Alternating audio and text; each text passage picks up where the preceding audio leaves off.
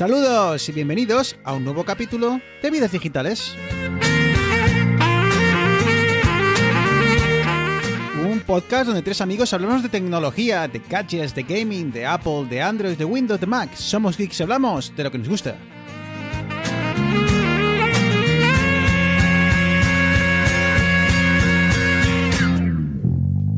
No te bajas. Muy buenas, eh, gracias por estar eh, pues otro capítulo más con nosotros y por habernos eh, ayudado a llegar a este capítulo 50. Ay, mira 50 capítulos que queremos eh, celebrar con un programa muy especial. Pero bueno, antes de daros más pistas, eh, vamos a presentar a mis compañeros de aventura. Muy buenas, Eneas. Hola, muy buenas Bruno, buenas Arturo. Arturo, muy buenas. Bueno chicos, otro día más aquí. Seguimos, Aquí. 50 programas y los que nos quedan. Y los que nos quedan, ¿eh? ¿Quién lo iba a decir, eh? Eh, cuando empezamos eh, con las maquetas hace, no sé, hace... Una, eternidad. Siempre- hace una, hace pandemia de aquello. Hace varias, da para varias pandemias. Hace, bueno, no sé. hace- Cuando se podía viajar, ¿te acuerdas? ¿no? Cuando se podía viajar a... ¿Qué, qué tiempos aquellos, Pues- madre mía. podías venir a verme y tal, y hacer proyectos de tal. Todo producto posiblemente de, bueno, pues eh, quizá la noche, las, eh, el clink, clink, clink, clink de los hielos. Sí, Eneas, sí, sí, algo, sale- creo- algo, algo me quiere sonar, algo me quiere sonar. ahí, eh, y entre abrazo y abrazo surgieron los proyectos. Bueno, pues eh, como os comentábamos, hoy, hoy queremos hacer algo diferente y para ello eh, pues eh, tenemos un, un un invitado especial eh, al cual no vamos a, a presentar todavía. Vamos a dejarlo ahí, vamos a, al menos no vamos a decir su nombre y es que vamos a hacer algo un poquito diferente. Y es que hoy, chicos, eh, hoy estrenamos el cuestionario geek de vidas eh, digitales.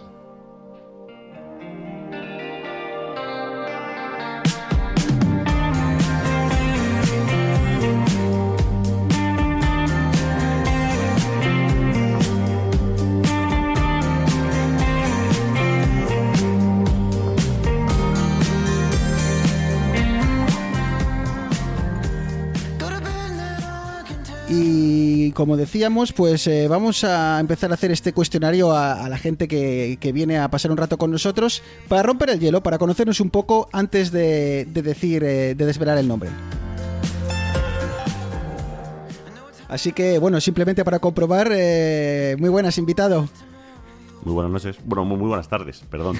Buenas tardes para ti, mañanas para mí y bueno, para, para el que nos escuche, pues quizás sean noches. Así que, bueno, la, la costumbre. Eh, empezamos entonces con el formulario, con el cuestionario y, y a, ver qué, a ver qué tal. Preguntas eh, muy cortitas, ¿eh? Ok, de prácticamente de, de, de una palabra. Al pie, al Eh, pie. Cortita y al al pie, pie. sí. Eh, pues bueno, empezamos. Eh, ¿Software o hardware? ¿Qué es... eh, ¿Qué te llama más la atención? Hardware. Y la siguiente pregunta, voy a salir escaldado, pero por allí. ¿Windows o Mac? Hoy Mac. Perdón, Windows. Estoy, es- no sé lo que estoy diciendo. Ya estoy encasquillado. Son tantos años que ya no sé, ya no sé lo que digo. Hoy Windows. De- Durante los últimos 10 años Mac. A mí ya con la primera respuesta ya me has, me has encandilado. eh, entonces, ¿Intel o AMD? AMD. Y eso en el mundo de los procesadores, pero en el mundo de las gráficas, AMD o Nvidia. Nvidia. Ahora el mundo de los móviles. ¿Android o iOS? Hoy Android. Y para estar despierto, ¿café o té? Café. Esta pregunta sería un poco más de Eneas, pero bueno, eh, ¿Marvel o DC? Marvel.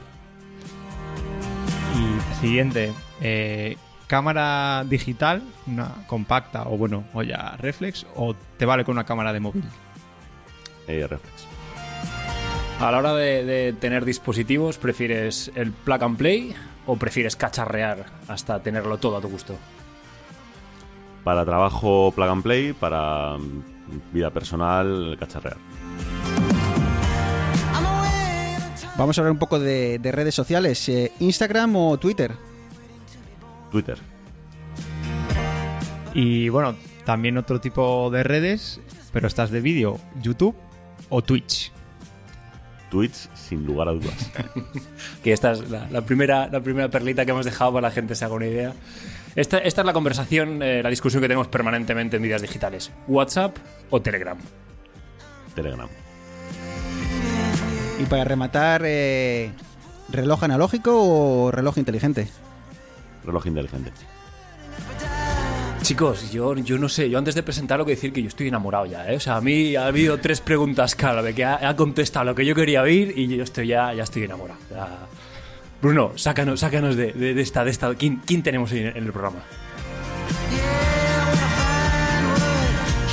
Muy buenas, Oliver Navani. Muy buenas tardes, ¿cómo estáis? Es Muchísimas gracias por la invitación. Muy difícil no reconocer a Oliver, eh, ya solo por esa voz tan característica. Y bueno, pues eh, agradecerte enormemente, Oli, que, que te pases, eh, bueno, pues un ratillo por aquí. No, yo, yo encantado, encantado. Me lo paso estupendo con este tipo de charlas. Seguro que muchos de vosotros ya conocéis a, a Oliver, y es que Oliver es el, es el chico de moda.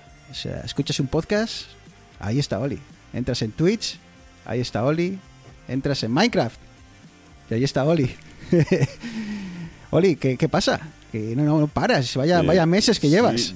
lle- Llevo, dos o tres meses eh, pues, atareado, no lo, puedo, no lo puedo llamar de otra forma. La verdad es que sí, eh, la verdad es que estoy generando bastante cantidad de contenido. ¿Por qué? Yo qué sé, no tengo ni idea. O sea, es decir, yo son, son cosas después de llevar tantos años haciendo un poco de todo. Ya sabes que esto, pues hay épocas en las que haces mucho más y sales en mucho más sitios y épocas en las que desapareces. Esto es, esto es así.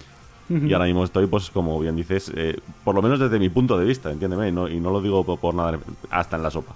Quiero decir, yo, yo mismo hay veces que digo, oye, párate un poco, ¿no? Que, que mira, mira listas y tal, y dices, ¿por qué aparece tu nombre en 10 o 12 de estos que están mirando, no? No tiene sentido.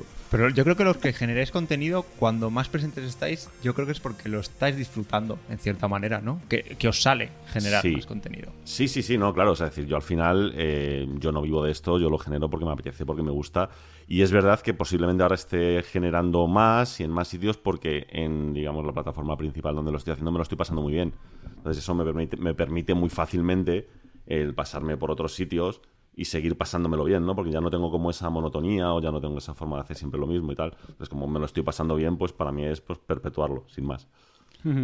Así que lo dicho, Oli, muchísimas gracias por tenerte con nosotros. Eh, ya nos dejaste tu visión de lo que, de lo que iba a ser, eh, bueno, eh, 2021, en aquel capítulo especial que hicimos eh, hace unas semanas. Pero queríamos más. Y hoy queremos tratar un tema que es eh, bastante, bueno, pues eh, desconocido para nosotros. Eh, Sí, dilo, Bruno, es- que no tenemos ni puñetera idea, casi. Sí, y bueno, y, y- a ver, y una cosa que ya, ya hemos comentado muchas veces en vídeos digitales es que no nos gusta hablar de oído. O sea, si hablamos de algo es porque por lo menos, bueno, sabemos un poco, al menos un poco de, de lo que hablamos. Y de esto queríamos tocarlo, pero, pero se nos escapaba completamente. Y dijimos, bueno, pues... Vamos a, charlar con Oli, con, el cual podríamos hablar de muchas cosas. Eh, antes estaba, antes del programa, estaba pensando, jo, es que ya se me está ocurriendo otro tema para, para Oli, pero digo, claro, no le voy a estar aquí llamando todos los días.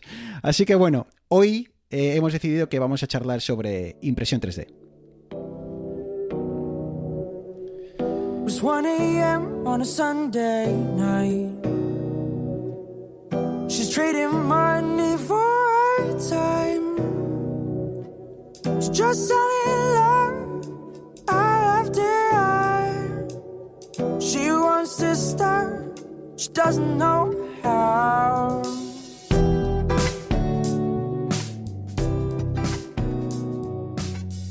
Así que, bueno, pues eh, chicos, yo creo que, que empezamos, ¿vale? Eh, a ver, vamos a intentar que esto sea una conversación, eh, eh, bueno, eso, distendida. No queremos eh, que suene esto a entrevista de pregunta-respuesta, pregunta-respuesta. Así que, bueno, pues, eh, Oli, te iremos haciendo preguntas y, Sí, sí. y tú nos vas comentando. La verdad es que a Oli le dije, oye, Oli, ¿quieres eh, ver un, po- un poco por dónde van los tiros? Y ha dicho, no, no, no, aquí, a- al tío, o sea, A pecho, a descubierto. A pecho descubierto.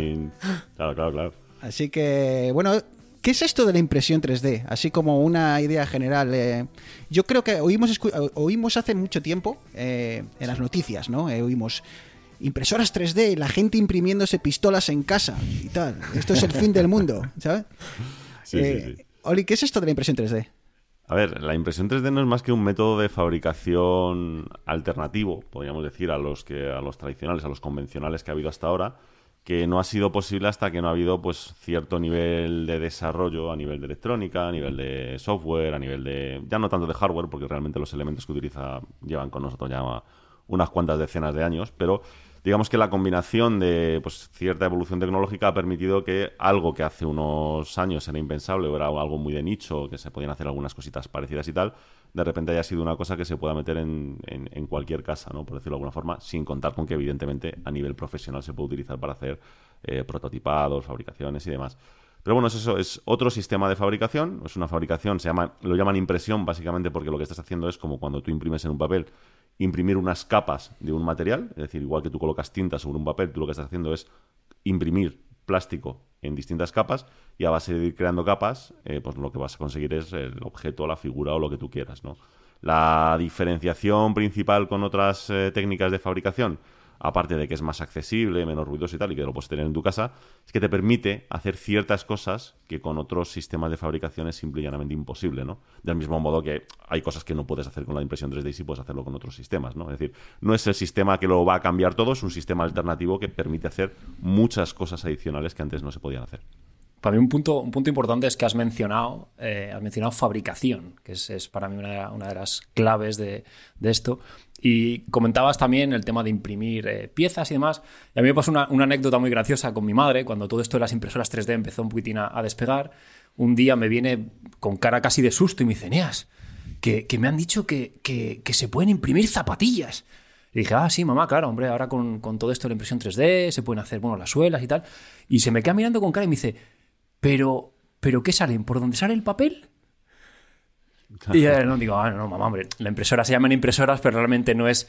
Entonces, ¿qué, qué- cómo es una impresora 3D? O sea, ¿Cómo, cómo nosotros que estamos acostumbrados a ver esta caja que coge folios y saca folios, cuál sería, digamos, la, el- el- la imagen que teníamos que tener a la hora de pensar en una impresora 3D?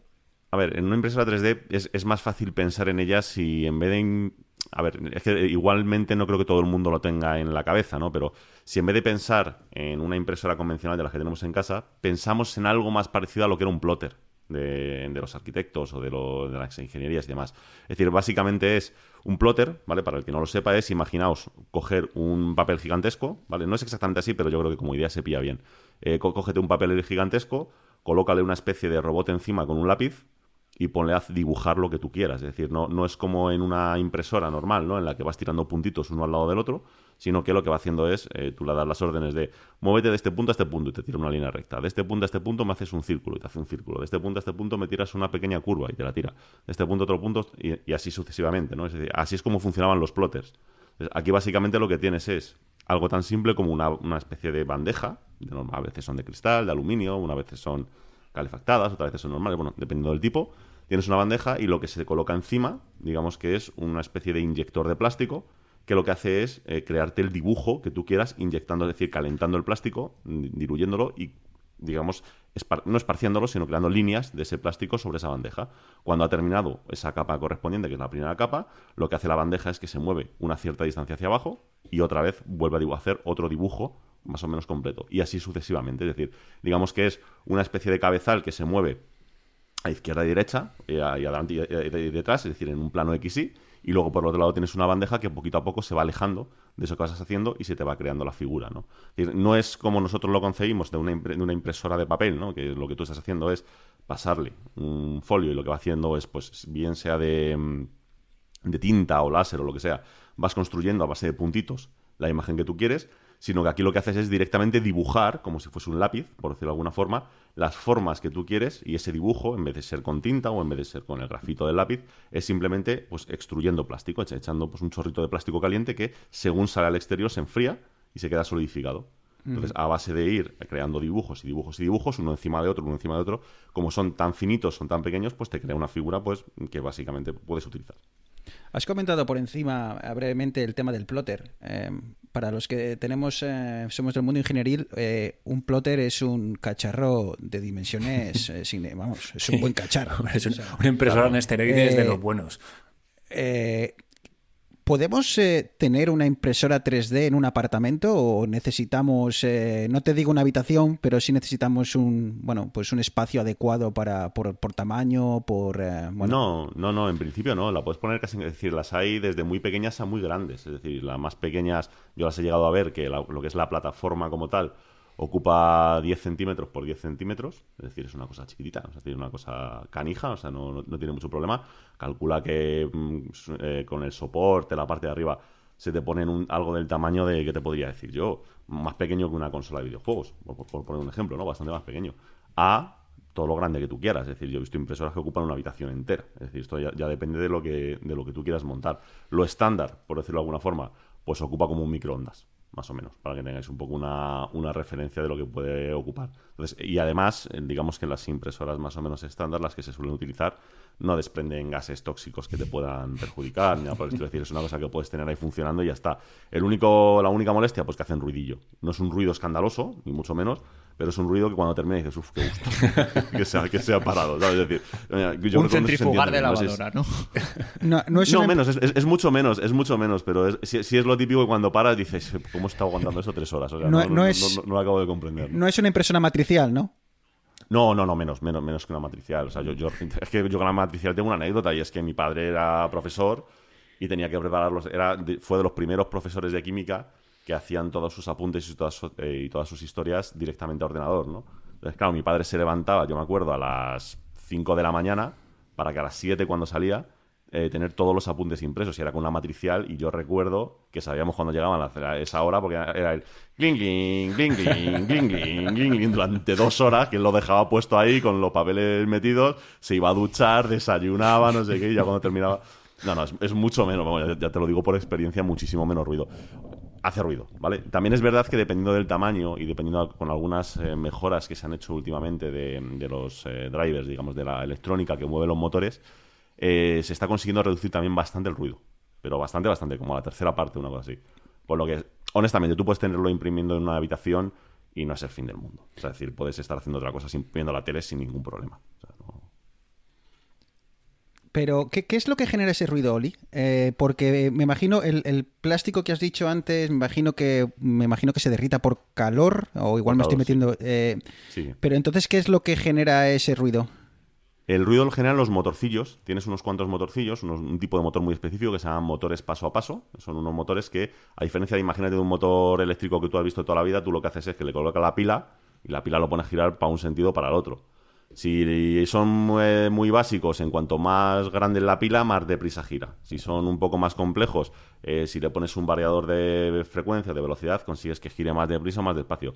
En este caso es un tipo de motor muy específico que tú lo que le dices es, desde una electrónica, le das la orden de, eh, oye, tú en una vuelta para ti son, por un estándar, 220 pasos para dar una vuelta, da cuatro pasos. ¿vale? Entonces eh, se, se mueve exactamente ese ángulo exacto correspondiente a ese número de pasos, ¿no? Entonces, eh, lo que tiene son varios motores colocados en, en la, dentro de esa caja, que son los que se encargan de mover el cabezal a un lado a otro, izquierda a derecha, o incluso la bandeja hacia arriba o hacia abajo, de forma muy precisa, porque claro, a decir, a base de decir, bueno, pues yo hago el cálculo, decir, no sé cuántos pasos colocados sobre una correa, que es lo que tira del cabezal y tal, si yo mido, pues al final son 3 milímetros o un milímetro, una décima de milímetro, ¿no? porque al final aquí estamos trabajando en décimas de milímetro o, menos, o incluso centésimas. Entonces se puede hacer el cálculo de decir, oye, pues mira, un paso o dos pasos de este motor equivale exactamente a eh, 0,12 mm, eh, eh, décimas de milímetro. Y con eso tú ya puedes hacer los cálculos con un software para hacer las tiradas lo más precisas posible. ¿no? Entonces, claro, cuando va dibujando, lógicamente lo que tiene son esos motores continuamente actuando, además cambiando continuamente de, de- de movimiento para adelante, para atrás, de un lado a otro, es decir, eh, y de incluso de velocidad, para ubicar ese cabezal que tienes, ese extru- extrusor que vas, que vas a tener, inyectando el plástico donde tú quieres, exactamente en el punto que tú quieres. Eh, Arturo, que creo que tenías por ahí algo. Sí, yo creo que ya vamos a entrar un poco más en, en las características, ya que más o menos tenemos una idea de, de lo que es una impresora 3D. Has hablado, Oli, mucho de, de plástico. Eh, ¿Hay Sí. más materiales? ¿Es el único material? ¿Se puede imprimir Sí, con, hay- hay- no sé, comida? Sí, a ver, o sea, es decir, técnicamente tú puedes imprimir con lo que te dé la gana, es decir, porque al final es un sistema como muy, a ver, ¿cómo, cómo, cómo se explica? Un, un sistema como muy genérico. Decir, porque básicamente es posicionar algo que suelta algo, ¿vale? Dicho de una forma muy sencilla, en don- donde tú quieres y que lo vayas depositando. Es decir, tú podrías imprimir 3D mm, con ladrillos. Es decir, tú lo, en vez de colocar un, inyector, colocas un sistema que vaya soltando ladrillos y que diga, "Pum, me voy a esta posición, suelto un ladrillo, me voy a esta posición, suelto un ladrillo, me voy a esta... Entonces, con eso podrías construirte una casa de ladrillo, por poner un ejemplo. O, como ya los hay, eh, lo que metes es un depósito de hormigón de un tipo especial que se seca bastante deprisa y tal, y lo que haces es imprimirte una casa en 3D. Eso se puede hacer, ¿no? Eh, lo que has dicho tú también se hace, es decir, de ponerle en vez de un extrusor una especie de depósito para chocolate, por poner un ejemplo, y te puedes imprimir un bombón. Que es que hay, hay por ahí al- algunos, algunos que están haciendo cosas de ese estilo, ¿no? O sea, la gracia está que sea algo hambre. que sea un material que puedas almacenar y que luego se seque y conserve la forma. Claro, o sea, la, la idea, la idea básicamente es esa, es decir, lo típico, si nos vamos a lo, a lo típico, bueno, pues eh, la estándar de toda la vida de Dios es la de PLA. PLA es un plástico, que es un, polímero, que además es biodegradable y demás, y que es el que más se utiliza más que nada porque, digamos, la relación de lo que tienes que calentarlo, el tiempo de secado y tal es muy bueno. Es decir, básicamente a partir de 180 grados ya está completamente fundido, prácticamente, no, no líquido, pero ya como si fuese mm, un fluido que, que puedes colocar donde quieras, y en cuestión de 3, 4, 5 décimas de segundo está completamente solidificado. Entonces, claro, es, es muy útil porque eh, es muy fácil el calentarlo porque, eh, eh, como puedes pensar, en una, boquilla de medio centímetro de diámetro, ponerla a 180 grados, eso no tiene, no tiene misterio. Es decir, cualquier soldador llega a temperaturas muchísimo más altas que, eso. Y controlarlo a día de hoy es una cosa muy sencilla, ¿no? Con unas aletillas y un ventiladorcito y una sonda de temperatura, el- un software te controla la temperatura como tú quieres y ya está. Entonces, lo típico, típico, típico, lo que más se ha utilizado, pues el, el PLA. Después del PLA se tiró del ABS. El ABS es el plástico de los Legos. ¿Vale? Es decir, sabéis lo resistente que es eso. Tú piensas un Lego y entiendes lo resistente que es un maldito Lego, ¿vale? Es decir, o sea, puedes cargar camiones encima.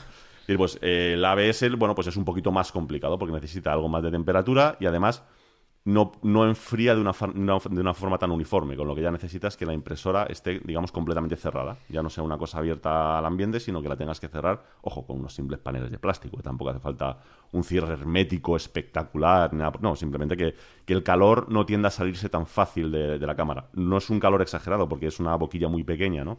Generando un calor muy alto, pero sobre una superfi- un volumen muy, muy grande, a lo mejor pues internamente ahí lo que tienes son 40, 45, 50 grados, dependiendo de la, de la circunstancia, ¿no? Tú abres y automáticamente es menos que un horno, o sea, es decir, en cuanto abres se quita el calor y ya está, pero necesitas que se genere ese ambiente, ¿no? Entonces, esto ya te lo complica un poco más. Luego ya te puedes ir a, pues, a, plásticos más tipos como el PET, que el de de las botellas, como nylon y tal. Ahí pues lo mismo, tienes que cerrarlo, tienes que utilizar eh, temperaturas más altas. Normalmente tienes que utilizar eh, que la superficie ¿no? donde vas a imprimir no sea simplemente un cristal o un plástico, sino que sea una superficie que puedas calentar para que se adhiera mejor cuando lo estás eh, imprimiendo y se mantenga mejor la temperatura. Y así ya puedes hacer combinaciones hasta lo que quieras. Es decir, lo, último que está funcionando ahora, que creo que es espectacular la resistencia que da, es una mezcla de nylon con, un, eh, con una especie de monohilos, de varios, varios monohilos de fibra de carbono. Con lo que cuando tú imprimes, te queda básicamente el equivalente a haber hecho algo en fibra de carbono directamente. No es lo mismo, ¿vale? Es decir, no, no tiene decir, la- la- para que os hagáis una idea, la resistencia de la fibra de carbono normalmente a la flexión con la misma cantidad de material es como 7, 8, dependiendo del tipo, 7, 8, 10 veces la del acero. Aquí estamos hablando que igualas al acero. Pero claro, estás igualando al acero. es decir, es que no, no- no se puede despreciar, ¿no? Hacer una cosa en tu casa que tiene la resistencia del, del- del acero, ¿no? Y me imagino Después, que, que de los materiales que puedas usar dependa primero de las características de, de la impresora que te compres y aparte me imagino que haya que variar la configuración, ¿no? Sí, sí, por supuesto, claro. Es decir, cada material normalmente te viene una, te viene con, digamos, con una tablita o con algo así que te explican un poco las, eh, digamos, lo- los parámetros correctos para fabricar con él. ¿Sabes? Es decir, pues mira, necesito que el punto de extrusión, la, la temperatura esté, pues yo qué sé, yo los que compro habitualmente, suelen variar, dependiendo del fabricante, entre 212 y 215 grados. Y luego tú incluso, sabiendo, conociendo la temperatura ambiente de tu, habitación, con el tiempo ya dices, bueno, donde me están diciendo 215, 212 va mejor, ¿sabes? Es decir, que va, va a quedar mucho más limpio y tal. O, por ejemplo, me pasa que cuando en vez de estar en mi casa, subo a Santander, a, a casa de mis padres o lo que sea, eh, sé que automáticamente tengo que subir la temperatura, porque como hay más humedad, si no se me estropean muchas piezas, ¿no? Es decir, no, no, terminan de agarrar bien. Pues bueno, eso, eso ya es una cosa que vas aprendiendo, incluso que hay guías en internet, todas las del mundo, ¿no? O incluso cuando ves ciertos defectos que le quedan a las piezas, sabes por qué esos ostras, que me he quedado corto, me he pasado de temperatura o, o- o lo que sea, ¿no? Entonces, eh, al final es, por un lado, lo que es el material como tal, y luego que tu impresora sea capaz, sobre todo más que la impresora como tal, es el inyector, la parte, la parte que extruye el plástico, ¿vale? Que es una, una de las piezas que sea capaz de aguantar bien esas temperaturas, que sea capaz de manejarlo, el, material como tal, que hay, ciertos ángulos, ¿no? De, para la extrusión que no va bien para todos los materiales por igual. Ejemplo fácil, eh, cuando imprimes con fibra de carbono, que yo he imprimido mucho, las boquillas normales de bronce o de cobre y tal se las come, se las acaba comiendo con el, con el paso del tiempo. Es más recomendable utilizar una de acero inoxidable, pero las de acero inoxidable, pues, bueno, tienen otros problemas por otro lado y demás. Entonces, al final, bueno, pues es un poco, dependiendo de lo que tú quieres, pues tienes tus posibilidades, ¿no? Para ir eligiendo una cosa u otra y con eso ir funcionando. Encima de saber de, de muchas cosas, ¿eh? tiene, tiene conexión con Cantabria. ¿eh? No nos podemos quedar. Sí, sí. Qué tío. Dos ¿eh? tercios de tío. digitales están muy orgullosos ahora mismo. Sí, sí, sí, sí, sí. Incluso Arturo, que ya Arturo Yo está estuve ya 10 años en prácticamente. Cantabria viviendo, hombre. Tú ya, eres- ya te, te hemos, eh, ya te hemos hermanado. Eh, Eneas, Sí, a ver, eh, has mencionado bastante el tema del el diámetro de la boquilla, has mencionado también un poquitín eh, defectos en las piezas. Eh, ¿Cómo es la calidad? Porque, a ver, yo, yo las imágenes que tengo de impresión 3D y por lo que hemos hablado antes, siempre es de, de estas piezas en las que se ven las capas, se va viendo el trazo de, de la boquilla. ¿Se puede llegar a un resultado medianamente profesional, evidentemente con, con una postproducción de algún, de algún tipo? Pero ¿cómo, a un muñeco de Lego, vamos. Sí, o sea, ¿cómo, cómo, cómo está Sí, ahora o mismo sea, la calidad como producto ver, terminado? Hay varias, vamos a ver, es, es- es lo que os decía al principio. Al final no deja de ser otro método de fabricación. Y como todo método de fabricación, a veces no es un método de fabricación final, por decirlo de alguna manera, ¿no? Es decir, me explico. Tú metes una pieza en una fresadora para hacer un- un- una pieza en acero o en aluminio, en lo que tú quieras, y normalmente una vez que has terminado dices, vale, perfecto, ya la he hecho según un CNC y tal, pero ahora me toca pasarlo por una rectificadora, hacerle un ataque químico, hacerle un tal para dejar la pieza como va a salir a producción o lo que sea. Si es en aluminio tendrás que anodizarla o, o lo que corresponda, ¿no? Es decir, esto es un poco lo mismo y también depende un poco de cuál sea, es que es lo que hay que entender muchas veces, depende de cuál sea el propósito de la pieza. Me explico. Si la pieza que estoy haciendo, te lo pongo como ejemplo de cosas que he utilizado yo, es un soporte para una pata de un dron que va internamente y tal, eh, el acabado final te da un poco lo mismo. Lo único que tienes que estar eh, más o menos seguro es que la resistencia que estás obteniendo es la que tú quieres, ¿no? Que no tengas uno- unos errores en esa fabricación que puedan hacer que esa pieza sea más débil o lo que sea. Entonces, realmente, que se vean capas y tal, no tiene importancia. En otras ocasiones, pues necesitas, como me ha pasado a mí, cuando estuve haciendo en Twitch todo el tema del joystick y toda la historia, que dos piezas se sean perfectamente planas. Evidentemente, por muy buena calidad que tiene, estamos hablando de que el margen de error que tiene no es muy grande, es de una décima de milímetro, pero una décima de milímetro se nota. Es decir, es decir la, la notas. Solución, pues varios juegos de, de lijas, agua, y dándole, ir, Paciencia. ir- ir- ir- ir subiendo, claro, ir subiendo el, el- el- el número de la lija hasta que queda como un espejo. Es decir, porque al final es un plástico y lo puedes hacer. Hay, eh, hay plásticos específicamente diseñados para ser lijados. Directamente. Es decir, que te- porque el problema es que como es plástico, el plástico no se lija bien. El plástico es muy complicado de lijar porque tiende a derretirse cuando, lo, cuando lo, le metes calor, entonces queda como, como con un mal acabado y tal. O luego tienes la opción de otro tipo de impresoras 3D, que son las impresoras de resina, estas que son que les echas un líquido, ¿vale? En lugar de, en lugar de utilizar las de, las de inyección normales, que te dan acabados que son básicamente perfectos. Es decir, acabados para el que sea, el que sea un poquito friki, acabado Warhammer. Eh, Iba, iba a decir yo ahora mismo eso. Que yo he estado viendo, yo jugué a Warhammer y he visto gente que se hace impresiones de, de figuras y es espectacular. O sea, la calidad con la que salen es, vamos, para imprimar y pintar. Sí, sí, tal cual, tal cual. O sea, es decir, salen, salen perfectas, salen perfectas. Lo que pasa que, bueno, pues ese tipo de impresoras también tiene sus pegas, ¿no? Es un poco como todo, todo tiene sus pros y sus contras.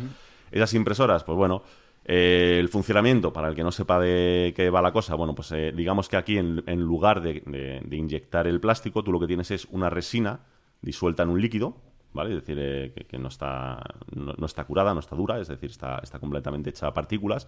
Y tú lo que haces es colocar, digamos, la, la situación al revés. Es decir, la, la bandeja, en vez de estar boca arriba, está boca abajo. Y lo que tienes en la parte de abajo es un cristal con una pantalla. Con algo tan simple como una pantalla, como la de los móviles. De bastante resolución, normalmente. Suelen ser pantallas, en muchos casos, casi 4K para el tamaño de un móvil, ¿vale? Que eso es la, única parte cara de toda la impresora, por eso esas impresoras son baratas.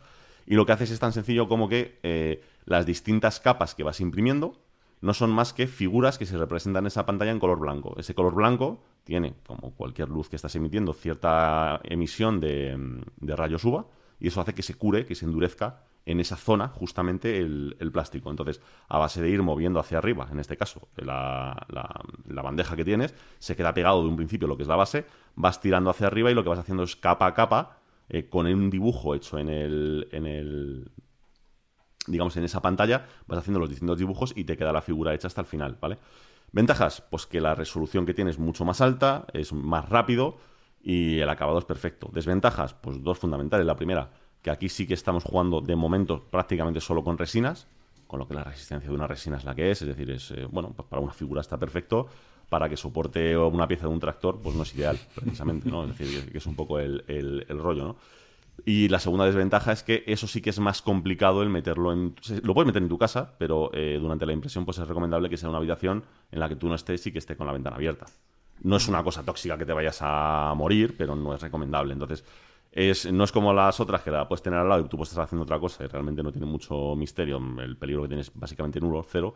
Este sí que desprende algunos gases y tal que tienes que controlarlos más. Entonces, es tan simple como dejar. Son muy pequeñitas, son baratas, las pones al lado de la, de la, de la ventana, abres un poquito la ventana, tampoco es que tengas que tenerla de, par en par y, y- y demás, y lo tienes funcionando. Entonces, bueno, ahí ya depende, pues también, lo, lo que digo, son métodos de fabricación, depende de las necesidades de, de cada uno. Si dices, oye, no, yo lo que quiero son hacerme Warhammer, tira a una, a una de estas líquidas y ya está, es, es la solución buena, ¿no?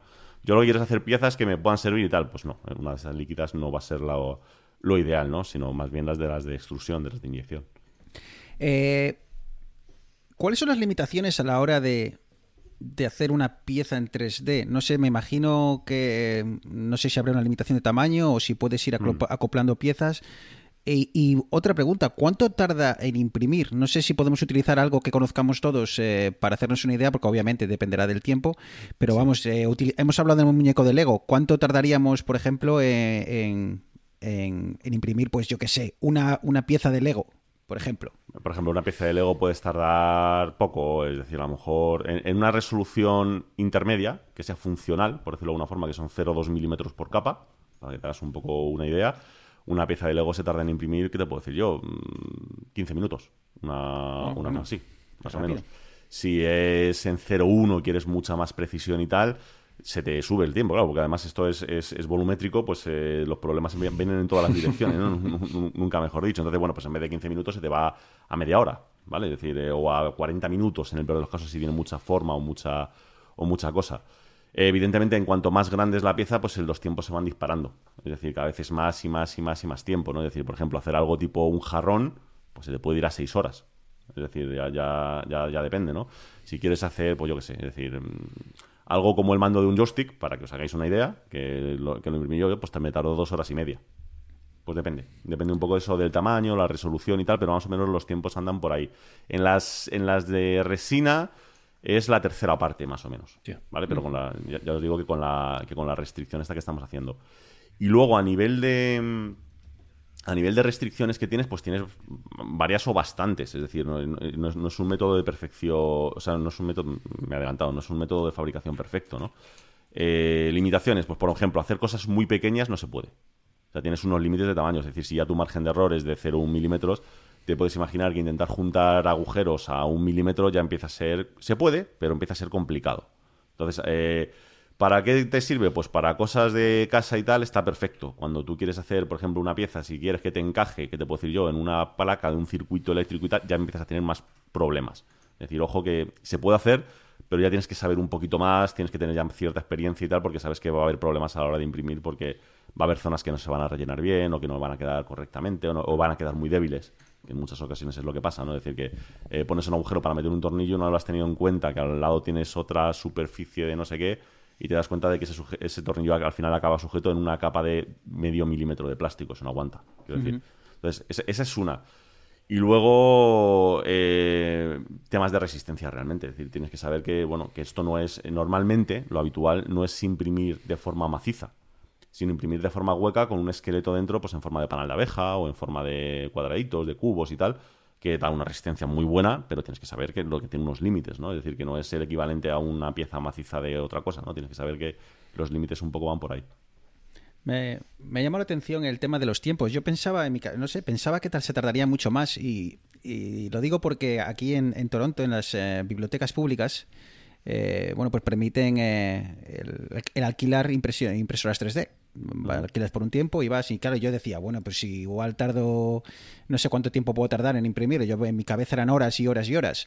Eh, digo, pues no sé cómo funcionará el tema, porque si vas allí, la alquilas por una hora y luego tienes que cogerte todo, llevártelo, o sea que, pero bueno, viendo que los tiempos a veces son de, bueno, 15 minutos, me- media hora, incluso una hora, bueno, obviamente depende de lo que queramos imprimir, Eh, igual me apetece un día ir a, ir a probar, yo que sé, a probar, a- ¿Sabes, sabes lo que pasa? ¿Sabes lo que pasa? Que eh, con todo esto de la impresión 3D, como te permite hacer lo que te da la gana, pues hay mucha gente, y yo me incluyo, ¿eh? es decir, no, no estoy diciendo que mira lo que hacen los demás, yo también, eh, que de vez en cuando imprimes cosas sin sentido. Ya sé, voy a intentar hacerme el casco de Iron Man. Claro, prepárate para 24 horas de impresión, ¿sabes? Es decir, o sea, es que eso, eso no se imprime en 5 minutos. No, yo, yo me haría el, el- el martillo de Thor.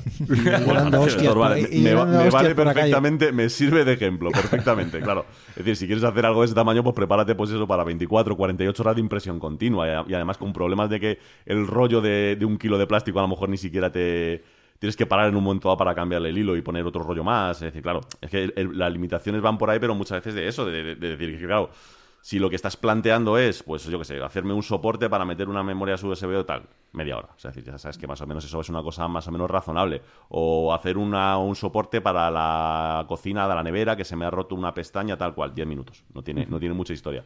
Pero claro, el problema es que todos, en el momento que, en el momento que tú te ves con la capacidad de poder fabricar lo que tienes en tu cabeza, eh, y empiezas a intentar hacer locuras. Es decir, nadie en su sano juicio dice, no, no, solamente voy a hacer la pieza que necesito. No, no, hago mi pieza y ahora voy a hacer un muñeco que he visto por ahí, un Groot de medio metro, a ver si lo puedo hacer a trozos. Y te- claro, de repente te tiras ahí 500 horas de impresión. Que, que- que el, que el rollo va por ahí. O sea, realmente no tarda tanto, pero es que tendemos todos, todos a hacer cosas pues muy grandes y muy sin sentido, ¿no? Oye, y esto, y esto que has mencionado ahora de, de poder hacer lo que tengas en la cabeza, realmente, ¿qué, es lo que nos hace falta? A ver, ¿necesito un máster en diseño? ¿Necesito eh, saber modelar en 3D? ¿Qué, es lo que hace falta para poder trasladar? hombre, lo más, lo más útil realmente para sacarle un provecho bueno, bueno, bueno a una impresora 3D. Es decir, a- que cual- cualquiera puede hacerlo, ¿vale? Cual- Cualquiera puede utilizarlo porque hay montones de bibliotecas en internet para poderte descargar piezas en algunas ocasiones. En, en el 90% de las ocasiones gratuito, en un 10% de ellos de pago, pero te puedes bajar piezas y soluciones a cosas directamente. Te pongo un ejemplo. Para poner el NVIDIA Shield que tengo al lado de la tele, para ver las pelis y todas las cosas, eh, me planteé el diseñarme una basecilla para ponerlo de, de lado, que me ocupase un poquito menos. Digo, espérate un segundo, me metí en Thingiverse, que es una de las páginas de estas. Puse NVIDIA Shield 2015, ¡pum! 500 diseños hechos. ¿Cuál es el que más me gusta? Este. Te lo coges, te lo descargas, lo imprimes, funciona y todos felices. ¿Sabes? No, no tiene más. Dicho esto, la parte interesante es saber diseñar en 3D. Eh, sobre todo, es saber diseñar en 3D. Lo más útil de todo es con algún programa de ingeniería. O sea, ya no ni AutoCAD, ni un Maya, ni un Rhino, ni nada. No, no. eh, un programa tipo como, como puede ser el Fusion, el Katia, el SolidWorks, Solid Edge o algo por el estilo. Es decir, esos son los programas que realmente eh, te van a aportar el poder hacerlo. Que dicho sea de paso, son bastante más fáciles de utilizar de lo que la mayoría cree. Es decir, esos programas la única dificultad que tienen es que la filosofía de trabajo es la contraria a todo lo que has hecho en tu vida en un ordenador.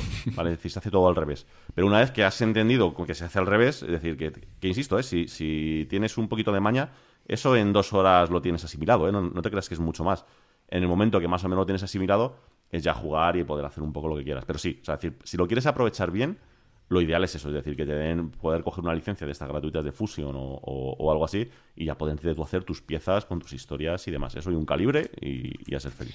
Y también hay que saber mucho, porque claro, nos has comentado cosas que seguro que a ti te suenan súper normales, pero y yo, por ejemplo, hemos hecho teleco, hemos hecho cosas de, de señales y demás. eh, sobre materiales, pues tenemos poca idea. Comentabas que eso, pues por ejemplo, para mejorar la resistencia, pues si es hueco, pues poner una en plan, en plan panal de abeja para mejorar la resistencia. Hace falta también saber bastante de, sobre materiales. A ver, claro, depende un poco, eh, volvemos otra vez a lo mismo, depende un poco de cuál sea el propósito de lo que estás haciendo. ¿Sabes? Me explico. Eh, si lo que estás haciendo es una cosa para hacer una. que es lo que es lo que solemos hacer la mayoría, ¿eh? Y, y- y es lo normal. No lo digo, no lo digo como, como una. como, como algo malo, ¿no? Es decir, si quieres hacer una ñapa y dejar de hacer un apaño o lo que sea, eh, prácticamente cualquiera puede hacerlo, yo lo hago y no tienes que preocuparte mucho de nada. Es decir, las cosas funcionan bien.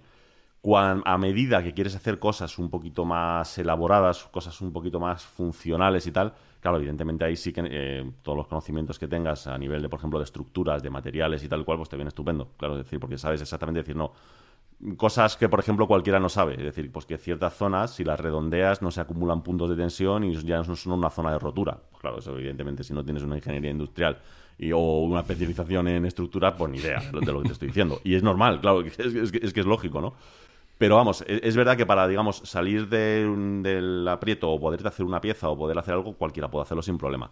Es cuando ya quieres diseñar algo un poquito más específico, que resista, que tal que cual, cuando realmente, claro, todo conocimiento que tengas sobre estructuras, igual que se aplica en la fabricación de una pieza de acero, una pieza de aluminio, en una pieza de cartón, porque también es que pues, también se puede hacer, pues también se aplica esto. Entonces, claro, puedes, eh, evidentemente, esto es lo de siempre. Yo puedo sacarle más rendimiento que alguien que no lo sepa, más que nada porque yo sé que cuando estoy diseñando una pieza, ya voy en mi cabeza pensando que es una pieza que voy a imprimir en 3D. Y ya voy haciendo ciertos redondeos, colocando ciertos refuerzos, colocando ciertas cosas, porque sé ya más o menos a ojo cuál es la resistencia que voy a necesitar, dónde se me van a acumular las tensiones, qué es lo que tiene realmente que aguantar y tal. Pero claro, es que eso es lo de siempre. A lo mejor es irte ya un poco al, al extremo. No creo que nadie normalmente en su casa necesite tampoco grandes cosas como eso. A prueba y error, en tres veces lo has arreglado. O sea, tampoco hay que, hay que volverse loco, ¿no? Vale. Y ahora un poco ya más práctico, digamos, tenemos nuestro modelo 3D o nuestro diseño 3D hecho en un, en un software, sabemos los materiales que vamos a usar, tenemos nuestra impresora preparada, vamos al menú de arriba y le damos a imprimir o tiene algo más de misterio.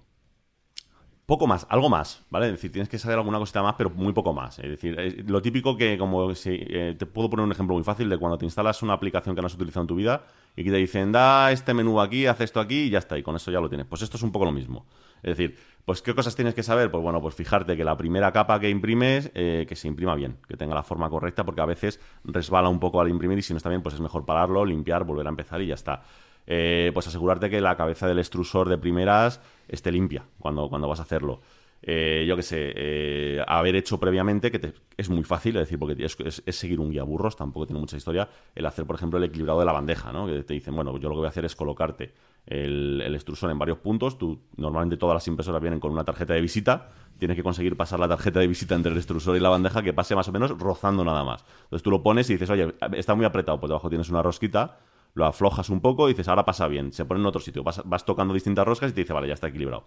Y ya está. Una vez que ya tienes hecho eso, ya está. Luego, mm, te diría que más que una cuestión técnica, al final acaba siendo más una cuestión de experiencia.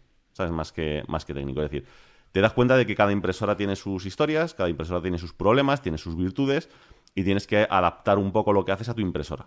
Es decir, eso, eso nos pasa a todos. Es decir, yo puedo coger un modelo que mi pre- impresora queda perfecto, llevarlo a otra impresora, va a funcionar bien, pero no con un nivel de precisión total y exacto que yo consigo. Te pongo un ejemplo súper sencillo. Es decir, a pesar de que las tolerancias son las que son, yo ya sé que si yo en mi impresora quiero hacer un agujero pasante para algo de 3 milímetros, el agujero tiene que ser de 3,2. Entonces yo ya directamente en mi cabeza cuando digo 3 milímetros, 3,2, pum, y lo hago. ¿Por qué? Pues porque en la primera vez lo imprimí a 3 y cuando vas a meter el, el tornillo dices, eh, no pasa. Metes el calibre y dices, porque me faltan 2 milímetros con no sé cuánto. Aquí, ¿qué, está- sea, dos, dos décimas con no sé cuánto. ¿Qué es lo que está pasando? imprime más grande y al final te, das cuenta de que, oye, pues tu impresora, por cómo maneja las temperaturas como, como, como tal, pues al final, al tirar el hilo, pues tienes ciertas deformaciones. Todo esto se supone que se puede calcular a priori, es decir, que porque hay parámetros, en la- hay miles de parámetros en la impresora que tú puedes tocar, de coeficientes de retracción y tal, pero en mi experiencia, en muchas ocasiones es más fácil el decir, venga, hago una configuración en la que yo vea que las piezas quedan bien, con buen acabado, con buena resistencia, que nunca da problemas y tal, y a partir de aquí hago unas cuantas piezas de prueba, y digo, a ver, eh, los agujeros me quedan más grandes o más pequeños. Me quedan más pequeños. Pues sé que tengo que hacerlos un poquito más grandes. ¿Las superficies quedan bien? Sí, pues no tengo que tocar nada. Esto queda. Entonces, al final es un poco más trastear. Es decir, todavía, quitando modelos que los hay, ¿eh? es decir, pero claro, ahí ya tienes que, es lo de siempre, tienes que pagar muchísimo dinero. Eh, la mayoría de los modelos son cosas más de do it yourself, es decir, de, pues de enfangarte con ello, ponerte y resolverlo, ¿no? Hay, evidentemente, lo que te digo, modelos que sí, que si pagas 100.000 euros, pues eh, tú metes la pieza y sale como tiene que estar. Es decir, y, no- y no, ahí no te preocupas de nada, es decir, va todo, va, va todo como es. Pero claro, básicamente ese modelo, la diferencia que tiene respecto al que tienes en casa, normalmente es que todos esos pasos, esos ajustes que vas haciendo tú, ya los han hecho por ti. Es decir, pero, pero en definitiva lo mismo, es decir, no hay, no hay, no hay una diferencia, ¿no? Más allá de, evidentemente, el tiempo, calidades y tal, que puedes conseguir despreocupándote de, de- de ello, ¿no? Pero vamos, eh, realmente no son, de verdad, no son unos conocimientos complicados. Es más a prueba y error, ver cómo funciona, decir, ahí va, pues mira, esta pieza ha salido mal por esto. Y afortunadamente, a día de hoy, es muy fácil encontrar soluciones a todo. Porque tú coges la pieza y dices, ostras, esto ha llenado, esto ha quedado lleno de hilos que van de un sitio a otro, ¿por qué? Búsqueda en Google. Mi pieza en 3D tiene hilos y te dicen, anda, alma de cántaro, baja 5 grados la temperatura que se te ve de las manos. Imprime la siguiente, está perfecta, ya está. O sea, el pro- problema resuelto, ¿no? Es decir, hay tantísima gente que no que realmente no se ha convertido en algo complicado. Desde luego, no puedes tomarlo a día de hoy, a no ser, ya te digo, que te das a modelo muy grande, como algo, como hablábamos al principio, de plug and play. No. O sea, es decir, esto, esto ahora mismo no lo es. Eh, lo, hombre, siendo honestos, yo para mí ahora, después de tantos años y después de tantas siempre, para mí es plug and play. Es decir, porque yo ya, no- yo no, ya no reviso nada porque lo tengo ya todo ajustado y tengo ya interior- interiorizado cómo tengo que diseñarlo y cómo tengo que hacerlo todo. Pero evidentemente para alguien que va a empezar es trastear. Tienes que empezar trasteando un poquito. Ojo, trasteando, pero sabes que desde la primera impresión que vas a quedar se te va a volar la cabeza. Porque es que es- es- eh, eh, hasta que no has imprimido una, una pieza en tu vida y la has visto imprimirse, esa sensación es una sensación que no se te olvida jamás. O sea, te tiras un rato. Primero, la primera impresión, aunque dure una hora, te la vas a tirar con cara de imbécil mirando directamente a la impresora sin poder quitar la mirada en ningún momento, ¿vale? Es decir, vas a estar una hora sin pestañear, se te van a caer los ojos, literalmente. Y después vas a coger la pieza, la vas a poner en la mano, te vas a poner a mirarla y te vas a pasar las siguientes dos horas mirando la pieza, como diciendo, ¿cómo coño es posible esto? O sea, es decir, a, a pesar de que es muy evidente, de que ya lo has visto y que está muy normalizado, pero son de estas cosas que dices, eh, es increíble. ¿Sabes? Es increíble el poder haber pasado de que una cosa que yo tenía en mi cabeza y ahora lo tengo en la mano funcionando. ¿Sabes? Es, la verdad es que la leche. Es- es- Eh, Oli habla de la habla, habla de las ah, impresión 3D como si fuese un parto, ¿eh? Sí, sí, ves completamente, todo- completamente. Para mí, para mí, yo siempre lo he dicho, para mí mis, las cosas que hago son mis niños, eh, quiero decir, son, eh, los quiero con locura, ¿sabes? Todo, todo lo que hago con la impresora. Luego nace, se queda mirándola eh, a la, a la pieza. Sí, sí, sí. No, ya te digo, las, prim- las primeras veces eh, te vuela la cabeza. Te vuela completamente la cabeza porque es una, es una sensación eh, eh, desconocida. Porque siempre, siempre te falta esa parte final en cualquier proceso creativo de poder llevar las cosas a la realidad, ¿no? Incluso aunque lo hagas a Yo te lo digo porque trabajo en, en- en- a, nivel industrial. Incluso aunque me las hagan, el, mero hecho de decir, vale, aquí están los planos, ahora se lo envía a un tercero y que el tercero lo, haga. Te la envían hecha y dices, qué guay. Pero no es lo mismo que haber visto cómo se ha ido construyendo la pieza. Es que es una sensación rara. Es una sensación de decir, ostras, o sea, es, es increíble, ¿no? Lo que, que se consiga hacer esto, ¿no? Realmente.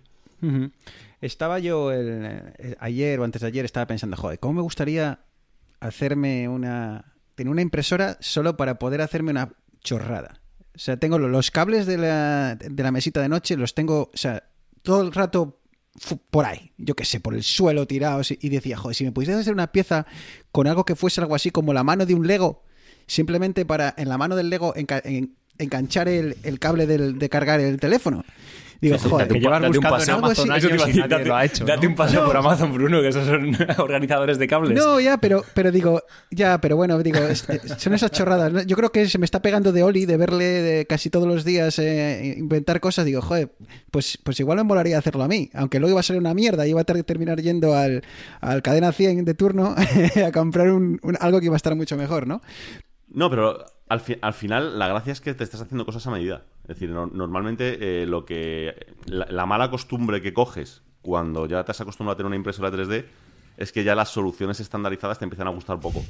Porque dices, ¿por qué voy a comprar este? Au- Aunque me cueste más dinero y más tiempo y más, y más todo el hacerlo tú, pero dices, para, para, para, que es que esto va a quedar más o menos así.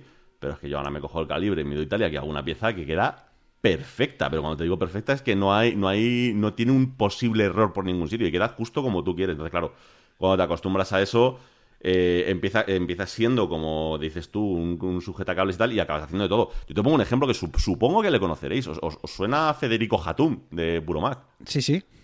Bueno, eh, eh, sea, le, le- le- le llegué a conocer, estuvimos hablando del tema y tal, y poco después se hizo con una impresora. No, es que se lo propusiese yo, él ya lo tenía en mente. ¿eh? Eh, se hizo con una impresora 3D y tal, y cada dos por tres le tienes en Twitter publicando: he subido a Thingiverse un soporte de la taza de no sé qué coño para no sé qué, he subido a Thingiverse un soporte para un micrófono de no sé cuántos. Todo lo que va necesitando, pues se lo hace en vez de, en vez de comprarlo, y a mí me pasa un poco igual, ¿no? Así es como, como descubrí el, uno de los repositorios de. Porque eh, Fede puso algo en Twitter y dije, joder, ahora Fede le da por hacer esto.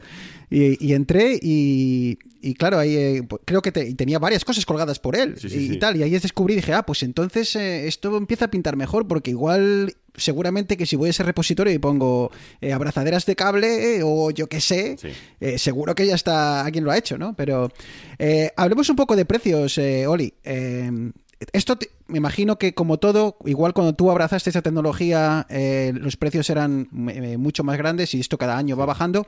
Eh, pero hablemos de, de alguien que se quiere iniciar, alguien que quiere empezarse, pero que, bueno, pues que no quiere empezar con lo más barato del mercado, que siempre queremos igual a veces ir decir, bueno, algo que no sea excesivamente caro, pero que nos permita una calidad al menos Mira, decente. yo- yo te doy, es que es fácil, te doy un rango completo de precios. O sea, decir, lo más barato, más barato, más barato que puedes encontrar y que no es recomendable, los encuentras desde 150 a 200 euros. ¿Vale? Es decir, es el precio, digamos, mínimo, más o menos. Eh, recomendable entre 300 y 500, más o menos, no mucho más de eso. Y a partir de ahí ya es ir mejorando lo que las, las características de lo que tienes. Eh, ya en la primera gama ya profesional que todos querríamos tener metidas en casa, es decir, el equivalente a un PC caro, el equivalente a un móvil de última gama, pues ya sí se te sube a lo mejor a, pues a 5.000 euros, ¿sabes? Una cosa así. Pero vamos, eh, por 300, 500 euros tienes algo que mm, está muy bien y que sobre todo en muchos casos es conveniente eh, comprarlo desmontado, pegarte un par de tardes montándolo para entender cómo se ha montado, cómo funciona, como tal, como cual, porque no es, no es complicado en absoluto. Y eso te va a permitir que rápidamente ver dónde están los fallos y decir, espera, espera, espera, que me pido una barra de aluminio aquí en Amazon, la coloco aquí y esto va a mejorar de forma... Y, y mejora. Es decir, es decir, puedes hacer tú tus cambios, tus modificaciones para que las cosas funcionen mejor, ¿no? Pero el, el rango de precios más o menos va por ahí, más o menos. ¿Qué- hay, hay algún modelo que podrías eh, recomendar a día de hoy para alguien como nosotros que queremos iniciarnos en el mundo de la impresión? Sí, mira, yo ya te digo, yo, eh, a pesar, a pesar de que yo de primeras me compré un modelo medio profesional, como aquel que dice, y con él llevo ya 7-8 años, es decir, y más contento que todas las cosas. Ahora mismo hay un modelo que son las Ender, tienes la Ender 3, la Ender 3 Pro y la Ender 5, que rondan, pues eso, desde los 300 más o menos hasta los 500. Cualquiera de esa gama están dando unos resultados increíbles, absolutamente increíbles. Y sobre todo tienen la gran ventaja esa de decir que tienes una comunidad detrás gigantesca, eh, te metes en cualquier repositorio y hay un millón de piezas para hacer todo lo que se te ha ocurrido a ti en la cabeza, ya se le ha ocurrido a alguien antes. Entonces, tú, cualquier cosa, modificación que quieras hacer, oye, me gustaría poner aquí el móvil apoyado, hay alguien que ha hecho una pieza para eso. Me gustaría que el cable pasase por aquí en vez de por allá, hay alguien que ha hecho una pieza, te la imprimes y cambias la pieza y se acabó.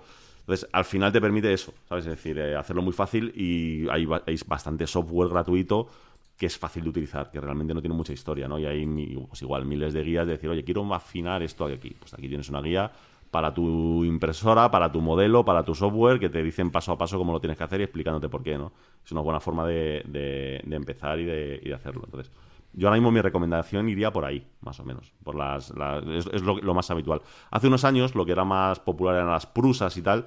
Yo tuve una prusa de prueba y tal, a mí no me gustó nada, que yo se tambaleaba, que, daba miedo. Estas son bastante más mm, mazacote y funcionan mejor. ¿sabes? Es decir, porque uno de los problemas que tiene la, la impresión 3D es que realmente la estructura de lo que estás haciendo influye en el acabado final de la pieza. Es decir, en cuanto más sólido, más pesado es, eh, digamos, lo que es la, estructura de tu impresora, mejor y con mejor acabado va a quedar la pieza, ¿no? De hecho, hoy estaba hablando con una persona que están fabricando una impresora de estas industrial para un hospital, para tal, para cual, y una de las cosas que van a hacer es eh, toda la parte de abajo eh, rellenarlo de hormigón directamente, para que coja peso de verdad, decir, para que sea una piedra, ¿sabes? Para que para moverlo de un sitio a otro necesiten 10 personas, pero eso luego te va a dar una- un acabado final de la pieza muchísimo mejor que si es una estructura que se tambalea un poquito, que vibra un poquito cuando se está moviendo y demás. Oye, Bruno, estoy. Eso que me acuerdo que comentabas en un, viendo la- en un- perdona, Eneas. Eh, me acuerdo que en un programa de, de Twitch, en uno de esos episodios que hiciste, comentabas precisamente eso, que había algunas impresoras, las más bajas de gama, que la estructura se tambaleaba mucho y que, tan fa- y la, que la solución más sencilla muchas veces era, incluso si no querías poner una pared eh, como tal, simplemente pues eh, poner, eh, ¿cuál es el nombre técnico, Oli? Eh, pero vamos, que unir unir con una escuadra, como quien dice, ¿no? En las, Sí, sí, eh, o sea, en las- sí, colocar, una, co- colocar un, un- Esto técnicamente se llama colocar un arriostramiento o colocar una, un tirante o lo que sea, vamos a decir, colocar una, estru- un- un- una barra de un punto a otro simplemente para hacerlo más rígido, ¿no? O ponerle una pesa debajo. Es decir, muchas veces simplemente con cosas como esas ya consigues que se reduzcan mucho la vibración en los movimientos y demás. Luego también depende de cómo se mueva el cabezal, se consiguen más o menos vibraciones, ¿no? El gran parte del problema que tienen las impresoras estas que son más baratas es que la bandeja de abajo, es decir, la bandeja sobre la que construye la pieza, se mueve, eh, eh, digamos, de un lado para otro. Como son muy grandes y tienen mucho peso, pues eso causa pues unas inercias, unas vibraciones, unos pesos y tal, que hace que la pieza no quede tan fina, ¿no? Es, es- es preferible que la bandeja solamente se mueva hacia arriba y hacia abajo y que sea el cabezal el que se mueva de un sitio a otro para, para llegar, ¿no? Que es mucho más fácil de controlar. Pero bueno, también te digo que depende también completamente de cuál sea tu intención. Es decir, si tu intención es hacerte cuatro piezas, como dices tú, para sujetar un cable, para realmente no hay una diferencia que vayas a decir eh, de la leche. La diferencia está para cuando sí, cuando si eres de las personas que cuando sale la pieza lo primero que haces es ir a por el calibre y empezar a medir las tolerancias de lo que has construido, pues ahí sí. Claramente te tienes que ir a algo que, que no te dé esos problemas porque si no te vas a desquiciar, ¿no?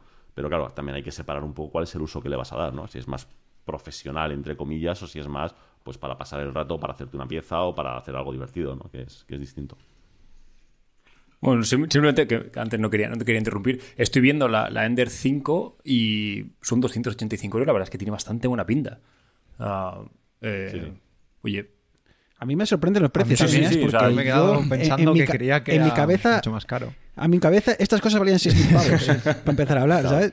Y dije, joder, hombre, 6.000 pavos para hacerme una abrazadera para los cables, claro, claro. ¿sabes? ¿no? Pero... No, son son baratas y por ejemplo las de las de resina eh, hay un modelo que es el que se vende como no, es que no, no lo recuerdo. Si lo buscas en Amazon es el que aparece por todos lados. Eh, eh, que es el estándar que compra todo el mundo, vale 250 euros, me parece que es.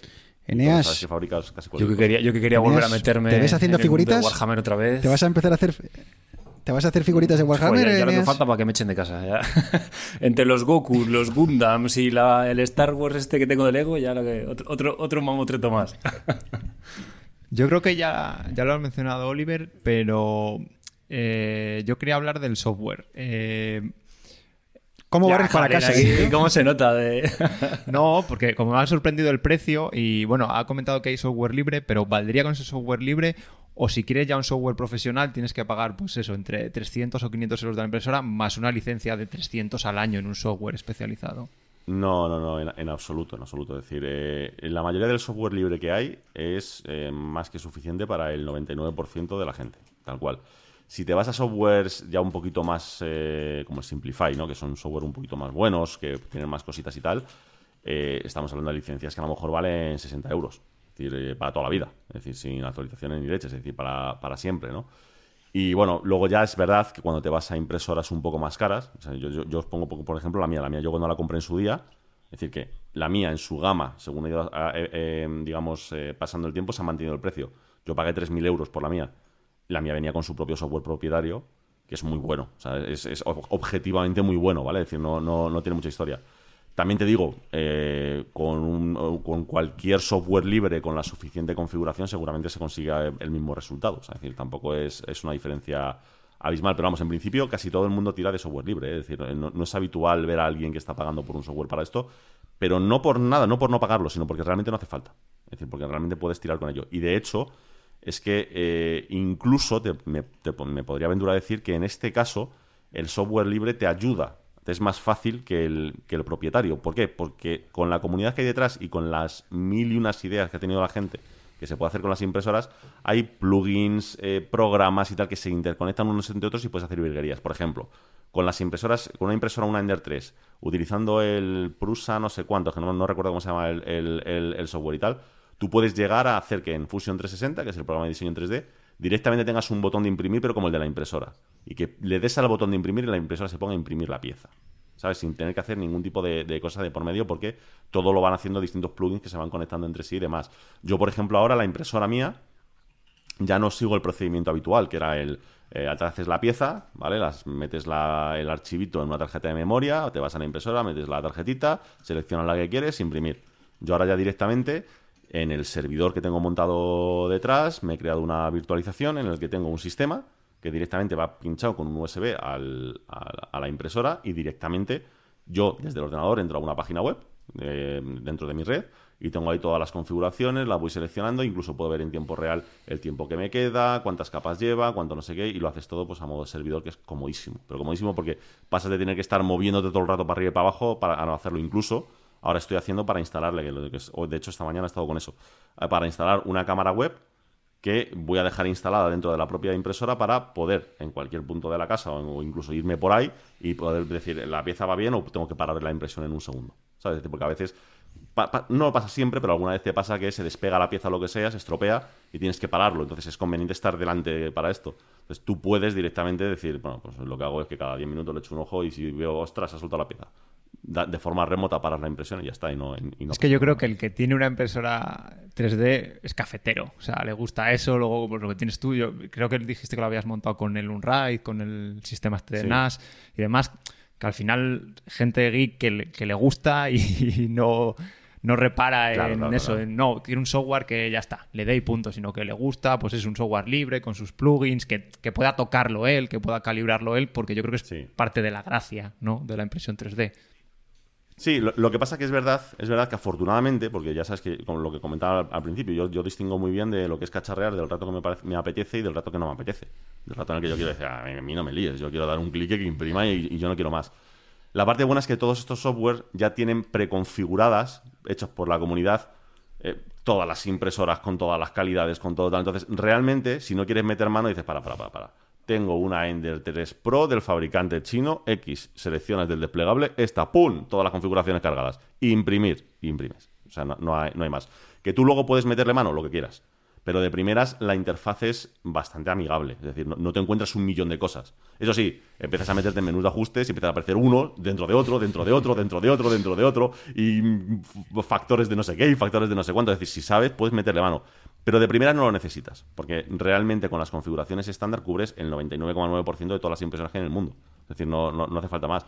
Y simplemente con ajustar tres cosas y lo que te digo, con un poco tu experiencia propia de ver cómo va, cómo va, vas sacando las piezas y tal, pues tú mismo te das cuenta de decir, espérate, ¿por qué está saliendo este agujero un poco mal? A veces echas una búsqueda en Google, ah, que es la temperatura. Pues o sea, el único ajuste que voy a hacer es que le voy a bajar dos graditos la temperatura. Lo haces y ya está, se acabó. Es decir, no, no necesitas realmente mucho. más. Y, el, y el tema, volvemos a hablar ya de impresoras y de software, pero al final lo que, lo que hace falta es la, la tinta, por decirlo de alguna manera. Y yo no sé si está igual de precio que la tinta de, de impresora que está hecha con sangre de No, unicornio es- y lágrimas de... Baratísimo, No sé. ba- baratísimo, Sí. baratísimo. Baratísimo. A mí se echan las manos, eh, con la gente que hablo que imprimen mucho, que tal, se echan las manos a la cabeza porque yo compro PLA Premium y cada kilo, un kilo es un rollo, no sé cómo deciros, del tamaño de mi cabeza. O sea, es decir, un kilo de PLA me cuesta 25 euros.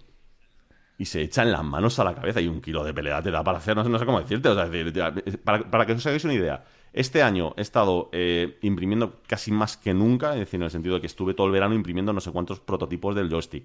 He estado haciendo mil pruebas y tal. Y he gastado un kilo doscientos en un año.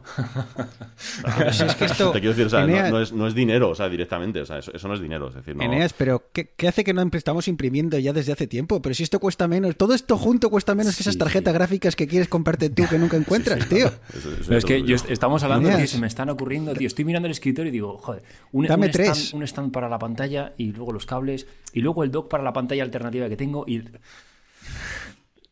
Claro, es que yo, yo- yo os pongo un ejemplo ahora mismo. Es decir, eh, yo ahora mismo la, cámara que tengo colocada para poder hacer los streamings, incluso para que me estéis viendo para- mientras estamos haciendo el podcast y tal, eh, yo me he hecho mi propio soporte que queda perfectamente encajadito entre las pantallas de, de mi, de mi setup y tiene el adaptador para la rótula de Manfrotto para colocar ahí la cámara y perfecto, eso no se vende. O sea, eso no existe. Es tan sencillo como eso. Es decir, tú puedes intentar pagar lo que quieras, da igual, no está.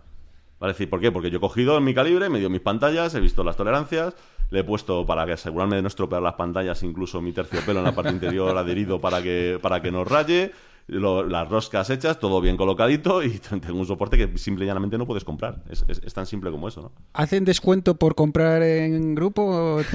Yo estoy por ¿No ya... tienes un código afiliado o algo así? Hombre, a mí es que me ha sorprendido. Estaría bien, estaría bien. Me sorprende el precio por eso, porque puede ser algo que yo que sé, que te lo compres en plan para cacharrear, aunque luego hagas unas cuantas piezas y lo uses y luego quede un poco en el olvido, pero no son los 6.000 euros de los que hablaba Bruno, que, que era lo que No, nos, claro, claro. nos parecía. A ver, aquí que a la- nada que la- hagas cuatro piezas y demás que te gusten y tal, más o menos, casi... No, pero es que, es que ni siquiera eso. Es que a, a nada que pases eh, tres meses eh, metido ahí dentro, dices, me acabo de ahorrar en, en salir a comer dos veces lo, lo que cuesta la impresora. No sé si me explico. Es que es, que es verdad. re- realmente no, ahora mismo no son caros. Bueno, ni ahora mismo, y te diría que antes, si te ibas a los modelos más básicos, que es verdad que funcionaban peor y demás, tampoco. Es decir, siempre el precio estándar, digamos, de una impresora haciéndotela. Ya no haciéndotela tú porque la puedes comprar hecha, pero insisto que yo recomiendo que te la hagas tú porque tardas una tarde, no, no tar- no tardas más eh, son eso, alrededor de unos 300 euros. Entonces, pues realmente no... Yo, yo a todo el mundo eh, le diría que es, decir, olvídate ya incluso de las piezas. Solamente por el rato que pasas montándolo, probándolo, que lo pones, que imprime la primera pieza. ¡Ay, Dios mío, que ha imprimido la- la primera pieza! ¿Cómo es posible? ¡Qué maravilla! ¿Qué tal? Eh, ya- ya- para mí ya está amortizado, ¿no? Todo lo que hagas a partir de ahí, pues ya es eh, todo beneficio que le estás sacando. Es, es mi opinión, quiero decir, porque hay como alguien a quien le encantan todas estas Aquí cosas. el único problema que veo yo es cuántas piezas tienes que imprimir para convencer a tu padre barra pareja barra quien sea que, que viva contigo para decirle no, que esto es un juguetito, pero mira, te echo, te echo este, este portalápices. Mira, y te echo también esto para... Uno, uno, uno, uno. Te lo digo por experiencia personal. Uno. Es decir, para parejas y demás normalmente eh, te buscas un buen diseño de unos pendientes, lo imprimes a una calidad fina y tal, y cuando lo ves dice, ese cacharro que te has comprado me gusta, ¿vale? No, eso, para, eso para empezar. Y quedaban súper guapos. El otro día que, que compartiste una foto de unos pendientes que le hiciste a Ali, joder, que estaban bien guapos. Que sí, no, no, no, que quedan bien, que quedan, que quedan realmente bien, porque puedes hacer formas que tú no puedes hacer en metal, por ejemplo. Y es que esa- eh, al final, eh, eh, es lo que os digo, es un, es un sistema distinto de fabricación. Es decir, no hay, por ejemplo, ningún sistema que te permita hacer una caja cerrada con engranajes funcionales dentro. Una impresora 3D sí te lo permite. Tú puedes Pero crear del tirón una caja cerrada, una, una caja negra, podríamos decir, con, con engranajes dentro que, se- que sean funcionales. Eso no lo puedes hacer en ningún otro material, por poner un ejemplo. Y lo mismo pasa con ciertas formas. Hay ciertas formas, ciertas curvaturas, ciertas tal, que no hay eh, fresadora, no hay CNC de cinco ejes que sea capaz de hacer de esa pieza, ¿no? Es decir, te- tendría que hacértelo, pues eso, es decir, alguien a mano y con una complicación de la leche. Y sin embargo, aquí coges, le das un clic y lo, y y lo estás haciendo, ¿no? Y para padres, amigos y tal y cual, pues nada, una pieza que le resuelva la vida del coche o de lo que sea. Es decir, el típico soportito de plástico que cuando vas a ir a comprarlo te cobran 100 pavos y dices, pero si es un trozo de plástico que te... Lo coges, lo pides, lo imprimes, se lo das y a partir de ese momento esa impresora es, pues, es alguien más de la familia. Decir, es, es tal cual, ¿no? Yo voy a ser ahora un, un pelín grinch porque me estoy imaginando las impresoras 2D que teníamos de, bueno, que tenemos eh, todavía por casa de, de toda la vida. Yo cada vez que, yo ahora no tengo, pero bueno, cada vez que iba a usarla, es que casi nunca funcionaba. Que si limpia inyectores, que si alinea cabezales. ¿Estas impresoras 3D dan también No. tantos problemas o, o no? No. No, no, no, para nada, para nada, para nada. Normalmente los problemas que dan, porque dan, es decir, son por funcionamiento, por cosas que tú mismo has hecho, por es decir, es, por haber cacharreado con ellos y tal. Tú en principio haces una buena alineación, que ya te digo, que, insisto, que normalmente es seguir unos pasos en un panel, ¿eh? que te dice, venga, eh, porque además te, hablan como, eh, son muy de hablarte como si fueses tonto, ¿sabes? Venga, te voy a poner el cabezal en tal sitio, comprueba que la tarjetita pasa bien, lo compruebas, muy bien, ahora no sé qué, ahora no sé, te, te lo, te lo van haciendo así. Una vez que lo has puesto, en principio no. Pues eso, es decir, lo único que tienes que tener en cuenta es que, a diferencia de una impresora normal, en la que tú una vez que, como tú dices, eh, limpiabas los inyectores, tal cual, eh, digamos que la comparativa se- sería que eh, tú tenías que comprobar que la primera impresión te había salido bien, para ver que no había nada estropeado, pues aquí es un poco lo mismo. La primera, siempre tienes que estar simplemente pendiente de la primera capa. Es decir, cuando te metes en la primera capa, por la adherencia del plástico a la superficie, por dar por cual, hay veces que no, que no queda bien enganchado. Entonces, igual, incluso a, veces el, el ti- el tiempo, con el, pien- a- con el tiempo aprendes que decir, bueno, a ver cómo está quedando, bueno, ahí se le ha ido, da igual, porque con la siguiente va a quedar cubierto va a quedar perfecto, ¿sabes? Es decir, pero de primera siempre hay veces que esa primera capa, eh, que es la crítica, no va del todo bien. Es tan sencillo como, bueno, lo paras, o sea, eh, se para, limpias el plástico que ha quitado, vuelves a hacerlo y te saldrá bien. Es decir, no, no es una cosa tampoco habitual que pase el 100% de las veces, ¿no? Pero a veces sí que pasa, ¿no? Entonces, eh, es simplemente eso. Una vez que está calibrada, puedes haber pasado años y aquello sigue funcionando. La única cosa que se estropea con el tiempo es el propio plástico, porque el PLA tiende a absorber humedad y si, y si pasa mucho tiempo sin utilizarlo, pues es para tirarlo. Es decir, porque se crean como burbujitas eh, y no, se imprime, no imprime fino, hace ruidillos raros cuando está imprimiendo y tal. Pero lo que digo es que al precio que tiene tampoco es que sea una cosa dramática. De hecho, normalmente te gastas más dinero en el PLA por decir, espera, espera, espera, espera.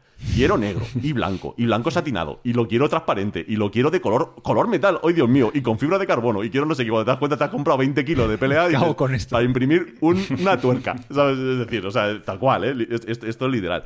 El dinero se te va por ahí, no porque realmente lo gastes, ¿sabes? Es decir, eh, ni mucho menos. De hecho, si lo utilizas muy habitualmente, hay gente que lo que tiene son básicamente eh, cámaras donde meten el, el PLA que las ponen luego al vacío y se acabó y, y ya no se estropea, ¿no?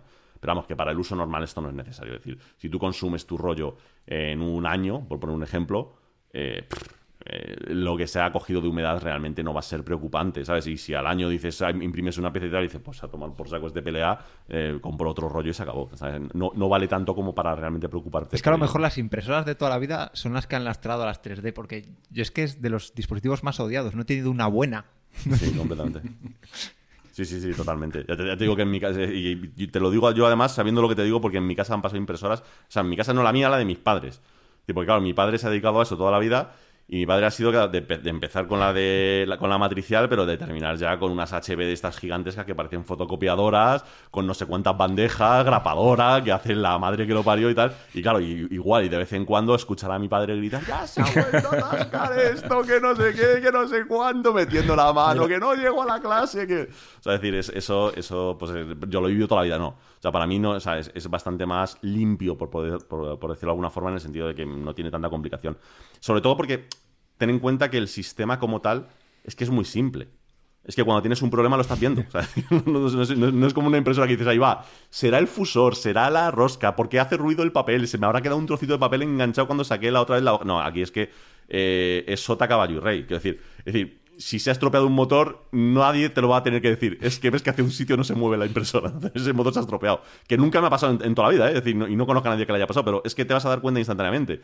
O si la bandeja no está mal equilibrada, cuando veas que por un lado se está pegando completamente y por otro lado queda la pieza suelta, pues evidentemente es que la bandeja está torcida. No, tiene tampoco mucha, mucha historia. Entonces, es como algo mucho más manual.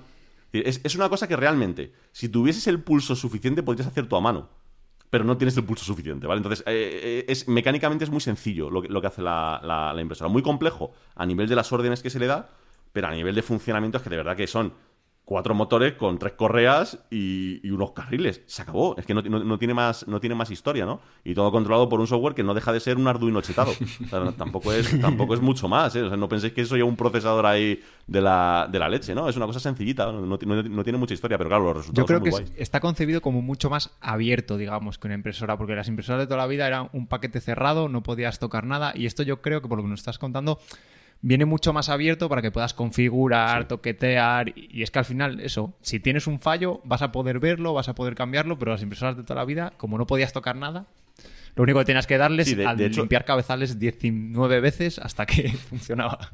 Claro, de hecho, para que te hagas una idea, eh, las caras, las que te estoy hablando que te, te cuestan 5, 6 mil, 10 mil euros, generalmente, generalmente te vienen con su mm, guía enorme que incluye todos los planos de espieces, cómo acceder a cualquier pieza para cambiarla tú mismo, porque ellos consideran que normalmente quienes compran estos productos, y por supuesto tiene su mantenimiento, tiene su tal su cual, pero ellos cuentan con que en un momento dado falla y el que está viendo dice, ahí va, se, acaba de, se me acaba de ir la correa de no sé qué, y que ese no tío no, no va a llamar a esto, va a pedir una correa de Amazon, va a quitar la que viene, va a colocar una igual y a, y a seguir funcionando. Oye, y se acabó, ¿pod- ¿Podrá porque ser funciona, hardware libre? ¿Algo parecido? De hecho, hay hardware. Es que las hay de. hay- muchas, muchas, muchas impresores de hardware libre. Que te puedes bajar los planos. Incluso hay, hay algunas compañías que son, eh, digamos, open source, por llamarlas de alguna fo- eh, forma. Que lo que te permiten es decir, oye, eh, te vendo el pack de lo que son las piezas que no puedes fabricar. ¿Vale? Para, para- para motores, Porque varillas, todavía no tal tienes cual, la sé qué, en un paquete. porque todavía no tienes la impresora. Y te regalo, ¿vale? Es decir, te te- además te dicen el porcentaje que se- llevan. eh, me llevo un 3% de todo esto, yo te lo compro a precio de coste. eh, lo que te voy a cobrar es un 3% de todo esto. Y a cambio, te regalo todos los planos para siempre y todas las actualizaciones que hagamos de por vida, de todas las piezas y mejoras y tal. Para que si tienes un amigo o una. Porque hay empresas que tú les mandas las piezas y por dos duros te las envían, eh, te las envían fabricadas, ¿sabes? Te coges todas las piezas, se las das a un amigo tal, imprímemelas. Te imprimen todas las piezas y te montas tu impresora. Es decir, sin necesidad de haberlo, de haberlo comprado, por decirlo de alguna forma, ¿no? Y claro, evidentemente, pues un motor, una placa, un tal, un cual. Incluso también hay placas, es decir, que son de código libre, es decir, que tú, puedes coger, cogerte, descargar. eh, Esto hay- eh, conozco quien lo ha hecho, eh, es decir, porque hay mucho friki en el mundo para estas cosas. Es decir, conozco quien ha cogido, se ha descargado el, el esquema de la, de la placa correspondiente, la ha enviado a China por un euro. Tienes la placa, le sueldas los componentes y a funcionar. O sea, es decir, tampoco tiene gran, gran- Si sabes hacerlo, no tiene gran historia. Es decir, es, es echar una tarde soldando, ¿sabes? Y ya está. Otra cosa es que te valga la pena para una placa que seguramente cuesta 30 euros.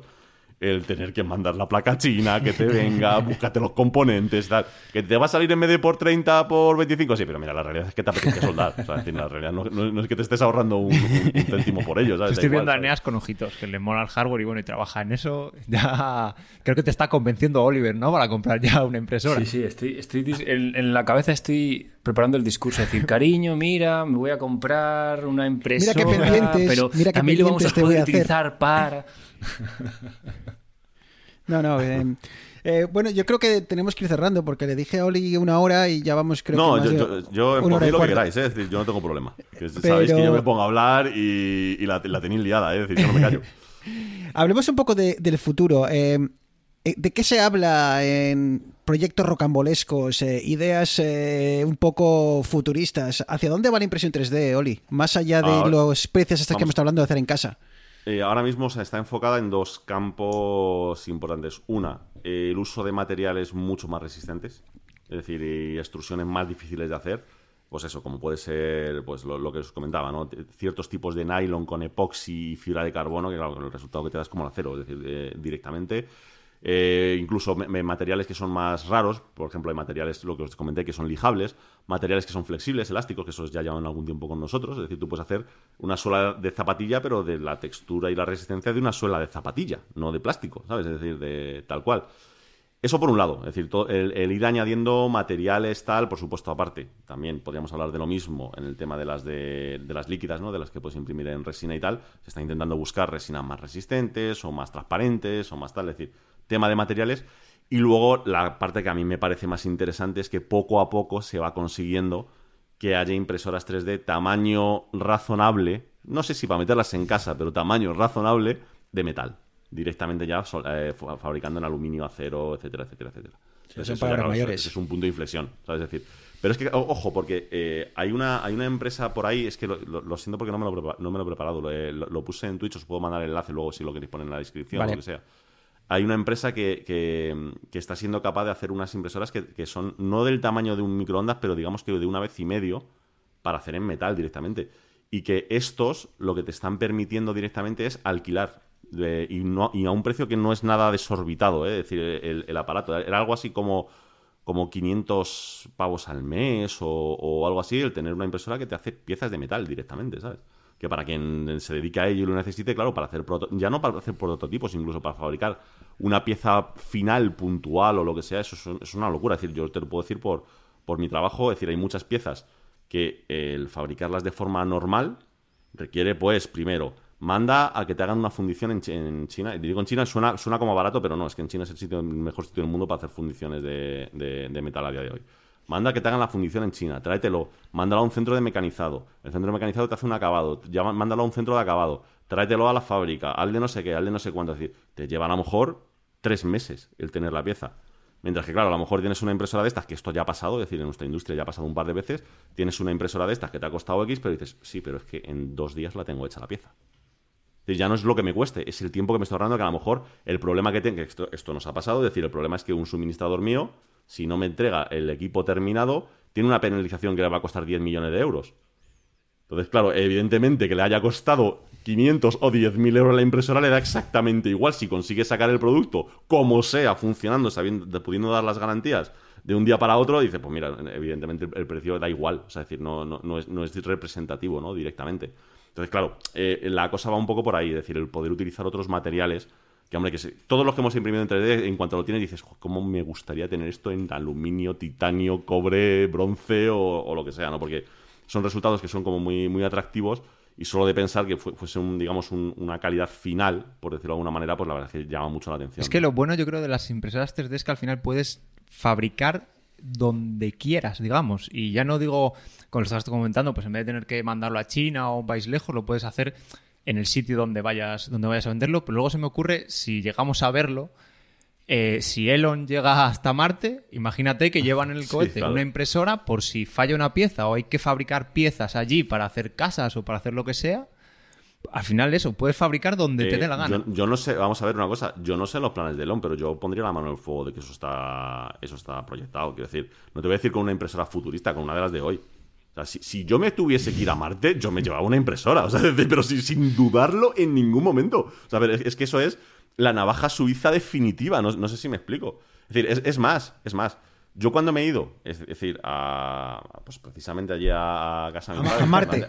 No, no, a Marte no, todavía no. eh, eh, todavía me queda un poquito para irme para allá, pero vamos, cuando he estado en Santander, que me he ido a lo mejor decir, no, no, me voy tres, tres semanas para volar drones, carreras, tal cual, para arriba y para abajo, la impresora va en el maletero. Es decir, porque es fundamental. O sea, es decir, la impresora va en el maletero porque terminas el primer día y notas que le está pasando esto al dron. Espérate un segundo. Ah, te abres el portátil, aunque sea un portátil guarro, te haces un cambio en el diseño de la pieza, la imprimas, lo montas, el día siguiente eres el rey del mambo con tu, con tu dron ya sin, sin dar problemas, ¿sabes? Es que Oli, ha llegado a montarse hasta un, hasta un dron eh, hecho a piezas con impresora, ¿verdad, Varios. Oli? No, no, varios, varios. No, no uno, he hecho varios. Es decir, de distintos tamaños, desde pequeños a muy grandes. Es decir, eh, claro, es que todas esas piezas que son caras carísimas porque son tiradas súper cortitas de producción y tal, que claro, son caras por eso. Es decir, por- no, no porque realmente lo valgan a nivel de material, sino porque, claro, si un fabricante va a hacer 50 piezas, tienes que hacerte un molde de, acero para hacer la inyección de plástico y la madre que lo parió, claro, te van a cobrar por la pieza 50 euros. Y, a lo mejor están hasta perdiendo dinero. Quiero decir, no, no- no es porque te quieran clavar por ella, es porque no hay tirada suficiente. Entonces, claro, eso en el momento que tienes una impresora 3D, pues di- directamente lo tienes. De hecho, muchas compañías, muchas, muchas, muchas compañías que hacen eh, temas de innovación y tal y cual, los primeros modelos que mandan, incluso a clientes y tal, ya empiezas impresas en 3D y ya está. Incluso de- en algunos casos te prometen decir, oye, dentro de unos meses te mandaremos este reemplazo en inyección de, de plástico y para adelante. Pero de Es que momento- cuando habéis mencionado las carreras, claro, a mí se me ocurre un equipo de Fórmula 1, por ejemplo, en lugar de llevar repuestos y repuestos y repuestos, lleva una impresora y material, diferentes materiales, e imprime lo que le haga falta. Sí, hombre. just- justamente, no, te, digo, justamente en la Fórmula 1 es complicado porque es que los procesos son demasiado depurados, con lo que la impresión 3D todavía queda un poco lejos. Pero, pero todo hay que decir que supongo que algo estará empezando a ver precisamente por estas impresoras que te estoy diciendo. Es decir, las de MakerBot, las últimas que están haciendo. Oye, para un equipo de Fórmula 1, 100.000 euros es nada, absolutamente nada. Es una de Llevar las una de esas para decir, si, tú ten en cuenta que al final, incluso un Fórmula 1 tiene piezas muy sofisticadas y otras que no tiene lo son tanto. tiene Yo tuercas y siempre lo digo. tornillos como, como todo. Bridas, no, no, bridas de nylon, de las que compras en el, en, en el, en el Leroy Merlin. Es decir, no sé si me explico. Es decir, es que eso, eso es- siempre lo dicen todos los ingenieros de Fórmula 1, siempre te dicen lo mismo. Dice, todos tenéis piezas de un Fórmula 1 en vuestra casa, bridas. Pues porque las bridas es un elemento que es perfecto, tío. Nunca fallan, es decir, nunca se rompen, nunca dan problemas, aguantan lo que le eches y los usáis vosotros en casa para cerrar, para agarrar dos cables y yo los utilizo en un Fórmula 1 para agarrar dos cables también. O para agarrar dos piezas. Es decir, esto, esto, esto es tal cual, ¿no? Entonces, sí que es probable que a medida que vaya pasando el tiempo y esto vayan mejorando, ya, ya te digo, sobre todo los materiales, hombre, si ya puedes hacer una pieza que tenga la resistencia del acero y el peso de la fibra de carbono, aunque no tenga la resistencia, si tú tienes una pieza en el coche que sabes que no es crítica, que tal que cual, dices, ostras, pues entre que no salga el coche o que salga y veremos a ver si se rompe o no se rompe, pues esta noche se queda imprimiendo, te hago la pieza, te la coloco y vamos a ver si aguanta. Es, es más que plausible, quiero decir, es, es, es- es bastante realista. ¿no? Yo había leído hace, hace unos. Iba a decir hace unos meses, pero es que el tiempo este ya pasa tan rápido últimamente. Que estaban un poquitín investigando si podían llegar a enviar impresoras 3D a la Luna para utilizar polvo lunar como plástico o lo que sea para poder imprimir ya más a nivel de estructuras, de, de una, una casa, una cúpula, no sé, no sé qué, qué- qué era lo que pretendían hacer con ello pero puede ser una forma bastante, bastante útil de aprovechar lo que tengas en tu entorno para, bueno, eso, para, hablamos antes de construir una casa, de, de bueno, sí, de- al final de la nada eh, hacer algo. Sí, de, hecho está habiendo muchos, muchos experimentos, digamos, de este tipo. Sobre todo el país en este sentido que más le está metiendo caña a este tema es China. Es decir, están haciendo muchos experimentos de tirar edificios, casas, barrios y tal, hechos en impresión 3D y de momento, eh, para sorpresa de todo el mundo, solo están habiendo resultados positivos. Es decir, no está habiendo ninguna cosa que ya se iba, es que aquí hay un problema que no... No, no, no. Todo lo que están intentando es bastante sencillo. Y es que es lo que te digo.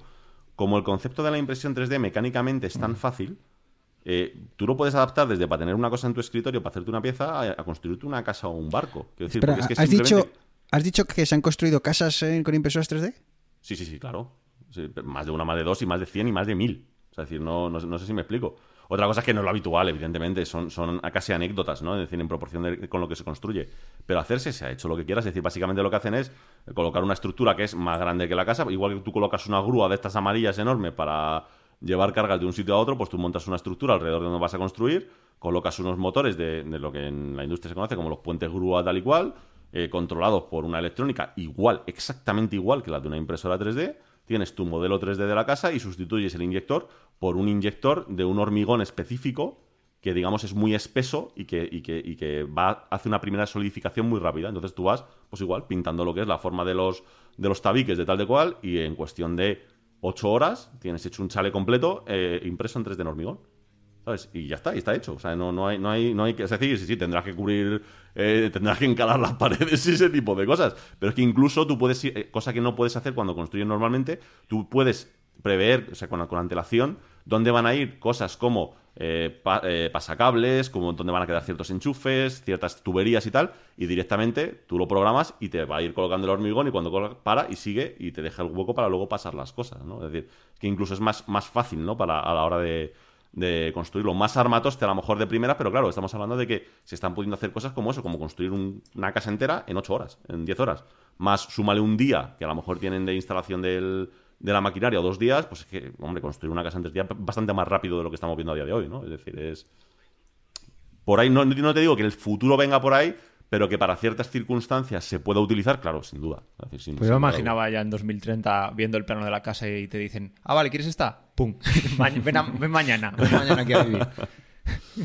Imprimida. Hombre, eh, eh, te digo una cosa, en- en- vamos a ver, es decir, es, es otra tecnología distinta que no tiene nada que ver, pero en Japón, por ejemplo, hay una empresa que esto te lo hace con... Ellos han creado lo- el, el equivalente a unas casas de Lego, ¿vale? Entonces, ellos lo que tienen es un software en el que tú llegas y dices, vamos a ver, quiero, una, quiero hacerme una casa, tengo esta parcela, ¿no? Ellos te miden la parcela, perfecto.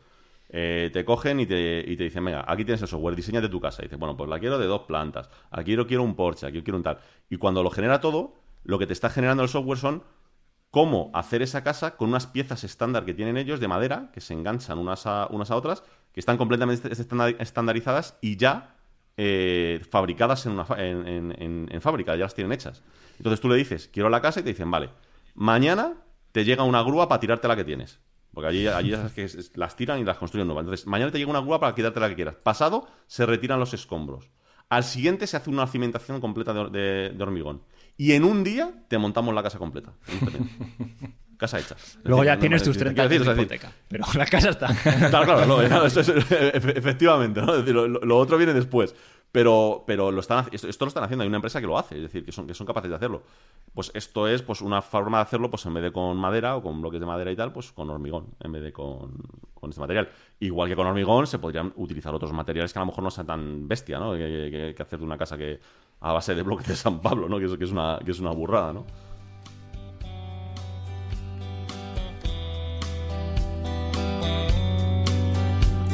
If I was a gambling man, Bueno, Oli, que un placer enorme ¿eh? Eh, haber contado Muy contigo hoy. Eh, la verdad es que hemos aprendido un huevo. Eh, es que a mí lo que más me jode de todo esto es que cada vez que te escucho acabo gastando dinero. Y a mí lo que más me jode es que cada vez que gastáis, yo, yo nunca me llevo nada. ¿sabes? No sé, no- lo hago fatal, tío. Soy malísimo. Soy, soy, soy pésimo. Es decir, yo no sé, Es, como es horroroso, macho. Co- como anunciante debe ser buenísimo, porque es que No, yo... no, no, no, no, horrible, horrible, horrible. Es decir, lo, lo- lo hablábamos ayer, lo hablábamos ayer en el podcast, no voy a decir marcas, evidentemente. Pero uno de los patrocinios que he cogido, después de dos semanas, he vendido cero licencias. O sea, soy, terrorífico. Y sin embargo, de cosas que valen ojos de la cara, me llegan mensajes de me compro uno de estos y uno de estos. Y dices, pero si, si me llevas un 1% de comisión, no tendría que estar trabajando, ¿sabes? Es decir, que, que, que estoy haciendo mal con mi vida, ¿sabes? Es decir, lo hago fatal. Ya te digo, yo ya no sé cuánto dinero voy gastando. Estuve a punto de comprarme Stadia, pero bueno, me salió mal la No jugada. llegaste que si a no tiempo a la oferta. comprado. Dilo, dilo, no llegaste a tiempo a la oferta. No, eh, no, no llega a oferta. Como le pasó a mucha gente, claro. Pero la verdad es que yo ya no sé, pero joder, es que me está... Eneas, esto... Esto está sonando Sí, sí, bien. a ¿eh? ver. Yo... Yo es que te- yo tenía un compañero de curro que, que tenía una empresa 3D y, y lo que dice lo que dice Oliver venía cada semana y decía joder mira, mira lo que he hecho y el soporte del móvil que tengo ahora mismo aquí puesto uno que había hecho él un día vino con un lagarto que había hecho con plástico de este flexible y se movía y tal y, y el tío es- y joder lo piensas y dices pues pues sí oye es que al Es que no final es tan caro. para hacerte cosas que un poquitín No ad hoc con tus especificaciones personales oye es Claro. Y, y más ahora con este semiconfinamiento en el que vivimos, que bueno, imagino que el año pasado hayan tenido que estar las, eh, las impresoras 3D, a, vamos, funcionando a todo trapo, porque estás en casa y y ya, y aunque no sea por, su- por no bajar a, a la calle a, a buscarlo, no Sí, sé. desde, desde luego. Eh, lo dicho, Oli, que, que como siempre un placer escucharte, la verdad es que se aprende un huevo y espero que, que bueno, que tanto nosotros que, hemos que nos ha encantado y hemos aprendido un huevo como los oyentes, eh, bueno, pues eh, acabaremos pasando por caja muchos, como, pero bueno, Acabaremos. te-. Oye, Oli, ya eh, los das por sentado. Sí, sí, porque aquí creo que tengo el apoyo. Aquí no me va a costar convencer a- la- al otro 50%. Eh, yo creo que ahí el, este eh, background ingenieril eh, nos, nos, facilita mucho la tarea a la hora de, dar el paso. Así que yo creo que. Uf, yo creo que si la enana nos deja eh, y no mete la mano ahí en el inyector y nos manda toda la mierda, yo creo que, que igual, ah, no sé, si este año, el que viene, pero tengo que algo tengo que hacer con el sótano, Arturo, joder. Pero tengo que darle uso a- la no, tengo que man poner algo. hombre, Creo que la es la peor excusa que he escuchado en mi vida. Me voy a comprar eso porque Sí, tengo ¿verdad? sitio. Ya, bueno. Oye, Oli, eh, cuéntales a los oyentes dónde te pueden eh, encontrar. Eh, bueno, pues ahora básicamente todos los días metido en Twitch, que estoy como, estoy enganchado completamente. La verdad es que me paso horas y horas y horas ahí todos los días. A dos horitas diarias caen como mínimo y bueno, pues eso de las ocho y media más o menos nos conectamos. Estamos normalmente Ali y yo, mi, mi mujer y yo, y estamos ahí pues eso. Eh, cacharreando, básicamente. Es decir, el canal, si alguien pregunta, de, de- claro, es que por eso siempre llamo a mis podcasts y a todo así, de qué estás haciendo, pues mis que estoy haciendo. Es decir, eh, pues un día te estoy montando un servidor, otro día te estoy imprimiendo algo en 3D, otro día estoy jugando a no sé qué leches y otro día, pues bueno, pues según, según me va, según nos va dando. Es decir, al final, los que somos todos más o menos de este perfil nos gustan la- más o menos las mismas cosas, ¿no? Entonces, al final, lo que a mí se me ocurre, pues normalmente es compartido por la gente que lo está, en lo que lo está viendo y la verdad es que nos lo pasamos, nos lo pasamos bastante bien. El nombre del canal lo has cambiado hace poco. Sí, lo he cambiado a Se dice Masain. Claro, es decir, eh, a- yo creo que llega- llegado el momento ya no tenía sentido que tuviese mi nombre, ¿no? Es decir, cuando mucho del... Es que es verdad, es decir, gran parte del contenido eh, lo genera la propia gente que está en el chat y además no estoy yo solo, sino que está también Ali aquí, eh, conmigo, pues llamarlo líder Navanés que me parecía de un egocentrista horrible, ¿sabes? No, me, me- me- es que me sentía mal, ¿sabes? Digo, nada, hay que cambiar el nombre. Y lo hemos cambiado a Se dice Masain, que es una de las frases del- de, pues eso, de mis podcasts, de, de Twitch, de todos lados y desde entonces se quedó y, y ahora se llama así el canal. Pondremos el enlace en las notas del programa para aquellos que, que quieran eh, conocerte. Este, el podcast eh, sigue llamándose Mi- Mis Movidas. Sí, sí, se sigue llamando mi- mis movidas y, y estamos subiendo alguna cosita. Es decir, tampoco es exagerado, pero sí, sí estamos grabando alguna cosita que además bien, porque me pongo aquí con Ali, que me da apoyo moral. Es decir, vamos ahí tanteando, que siempre es más fácil realmente que ponerte a grabar tú solo. Y, y sí que hemos grabado así un par últimamente un par de podcasts que están bien. Yo, yo- Sí, el que último, son el último está muy bien. El último del Unraid está, está muy interesante. De- es, que, es que otra vez estás a punto de liarla. Es que, otra vez- es que, pero ya, es que no quiero, es que no quiero, porque es que, es que tengo el NAS que, bueno, pues me funciona, para lo que lo uso me funciona y no quiero empezar a liarla porque tengo, tengo acceso dado a mi madre, tengo acceso a no sé qué y voy a liarla, es que voy a liarla. Ya, ya, Eh, si, a- si a mí me pasaba lo mismo, porque- pero por ejemplo esta mañana estaba haciendo unas configuraciones que cuando ves lo que me ha quedado aquí en casa, pues dices, ¿cómo no lo vas a instalar? es, que, es que eso es la cosa, ¿sabes? Es que, es que es brutal las cosas que se pueden hacer, pero son, son absolutamente Esto es como en Instagram, que nadie te cuenta lo malo, solo te cuenta lo bueno. Pues eso, te vienen, te cuentan, he hecho no sé qué configuraciones. Tú, no fastidies, voy a cambiarlo todo. Sí, sí. No, no, la verdad es que, que sí. Bueno, bueno, Oli, de verdad, eh, dale un abrazo a, a Ali, ¿vale? A, a tu otra mitad. eh, eh, como dices, ya prácticamente el canal, eh, me acuerdo que al principio estabas tú, Ali por ahí por el fondo andando un poco y tal, pero ha cogido a gusto Ali también a esto de las redes. Sí, y sí, sí, sí, es decir, me- me- la mitad de o sea, la mitad de la resolución de la emisión es suya y ahí no se le puede quitar. Quiero decir, eso Sí, no, sí. Hay, no hay nada que discutir. Sí, sí, estamos, estamos emitiendo los dos todos los días. La verdad, es más, es más llevadero, es más fácil porque eh, si pretendes hacer un directo siguiendo un poco a la gente del chat y tal, haciéndolo tú solo es complicado, porque son demasiadas cosas. Es decir, eh, muchas veces hasta que no has streameado no eres consciente de, de todas las cosas que tienes abiertas a la vez.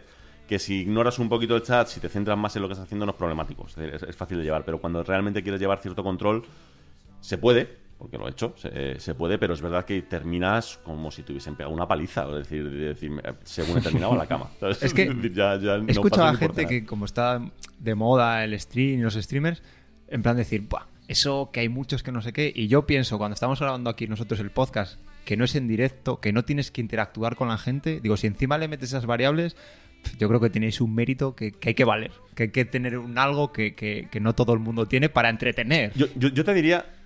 Yo, te diría que realmente eh, lo que necesitas es una adaptación. ¿eh? Es decir, yo, recuerdo la- las primeras dos semanas de stream, eso era apabullante, pero entiéndeme. Lo bueno que tienes es verdad que la gente es como muy comprensiva y es consciente de que estás haciendo las cosas en directo y no, y si te calla y dice, "Oye, dadme un minuto y haces no sé qué, no sé cuánto, a nadie le importa, ¿no? Pero es verdad que de primeras, claro, de repente te encuentras con que tienes que estar controlando eh, que la, emisión se está haciendo correctamente, que la tasa de bits se está haciendo correctamente, que el número de fotogramas no, se, no, no pega saltos. Tienes que estar controlando lo que está diciendo la gente en el chat, lo que estás haciendo tú, porque tendrás que estar haciendo algo, no solamente monitoreando el, el, el- streaming como tal. El chat, si alguien se te suscribe, te sigue y tal, pues saludarle o decirle alguna cosa, que eso tienes otra pantalla eh, adicional.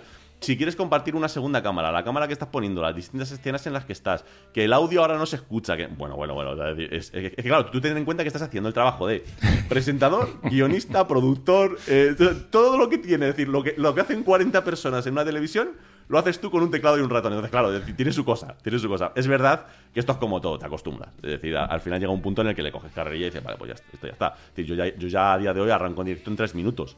Antes me suponía concienciarme y decir, vamos a ver, 15 minutos diciendo, ya tengo que poner esto, cuidado el audio que se me había ido por no sé dónde, cuidado que hice un cambio, ahora ya más o menos va, va, todo, va todo fácil y suelto, pero es verdad que de primeras es, es apabullante, completamente apabullante el hacerlo. y que te están viendo el careto, ¿sabes? Porque Ah, bueno, eso aparte, claro, claro. Claro que encima dices tú, bueno, ya grabar en, direc- en directo, incluso eh, eh, radio, podcast, eh, ya pues da un poco de, de respeto, pero es que si encima se te están viendo las vergüenzas, ¿sabes? Se te está Sí, sí, viendo la cara de, oh no, la acabo de liar, o, Sí, sí, sí, claro, claro, claro. ¿sabes? Eh, nada, que tenéis un mérito de la leche que se agradece porque encima, pues eh, todo esto es por amor al arte, ¿verdad? Sí, sí, sí, completamente, de- hombre. A ver, eh, este, yo ya sabéis que yo con estas cosas no miento. En Twitch se gana algo de dinero, se gana algo de dinero, pero es que os doy las cifras. Yo estoy ganando ahora mismo 120, 130, 150 euros al mes. Es decir, eh, o sea, una cosa así. No es por el dinero, evidentemente. No, obviamente que no. Solo lo que me he gastado en el ordenador, las cámaras y tal, evidentemente no me sale a cuenta. Quiero decir, no, no es, no es por eso. Si es verdad que se gana y se agradece. Yo, yo, yo siempre lo digo, yo agradezco mucho a la, gente que se suscribe y tal, pero porque es como decir, te invito a una caña o te invito a un café o, o- o- o lo que sea. Ese es el agradecimiento real, ¿no? Es decir, el, el- el decir, oye, pues gracias, ¿sabes? Es decir, se agradece un montón, pero realmente es por amor al arte, porque vamos, para, para sacar rendimiento de esto tienes que ser Ibai con Eh, 100.000 personas ahí, 20.000 suscriptores. Entonces sí, entonces ahí sí que te digo que, que mi amor, ya pensarás como que no sea para la- eh, no sea amor al arte, ¿no? Pero eh, con estos números de- es porque te lo pasas bien realmente. Oye, Oli, antes de, antes de cerrar, yo tengo una, una pregunta, una pregunta friki. Eh, Sí. vi, yo, yo no sigo en Twitch, pero sí que te tengo en Instagram y vi, bueno, habías montado la caja esta tuya para tu ordenador y demás. ¿Conseguiste Sí. una RTX 3000 o has... 3.090. ¿Qué, qué, qué- o sea, qué asco de gente, me cago en la mano. Sí, tío, sí. Pero de escucha, hecho, de hecho pero que es que- sepas que... no la conseguí yo, ¿eh? No, no, que es que encima tiene que darle, claro, tiene que darle las gracias a Ali que le calentó la cabeza y dijo, compra ya. Sí, sí, sí, sí. Pero es que, lo- es que yo- eh, hemos tenido en ese sentido mucha suerte porque compramos justo antes de que desapareciese todo del mercado. Pero justo antes es Ya ves. un par de, una semana Y- antes. O, o- Eso te iba a decir, ¿eh? ¿montaste Threadripper o te fuiste la- por, por Ryzen? No, he, he tirado a Ryzen bien, 9 de bien, 16 núcleos. O sea, al, al más tocho que se puede comprar y ya está. Es que, es que el problema es que es, es, es, es- es un error. Es un error. Es el problema que están teniendo. Yo no sé si habéis escuchado que hay muchos streamers que están teniendo ahora muchos problemas con los equipos enormes que les han montado. Sobre todo de streamers muy famosos como Willy, Vegeta, el otro, el de la moda, el Auron y demás. Están teniendo muchos problemas con los ordenadores precisamente porque les han montado Threadrippers.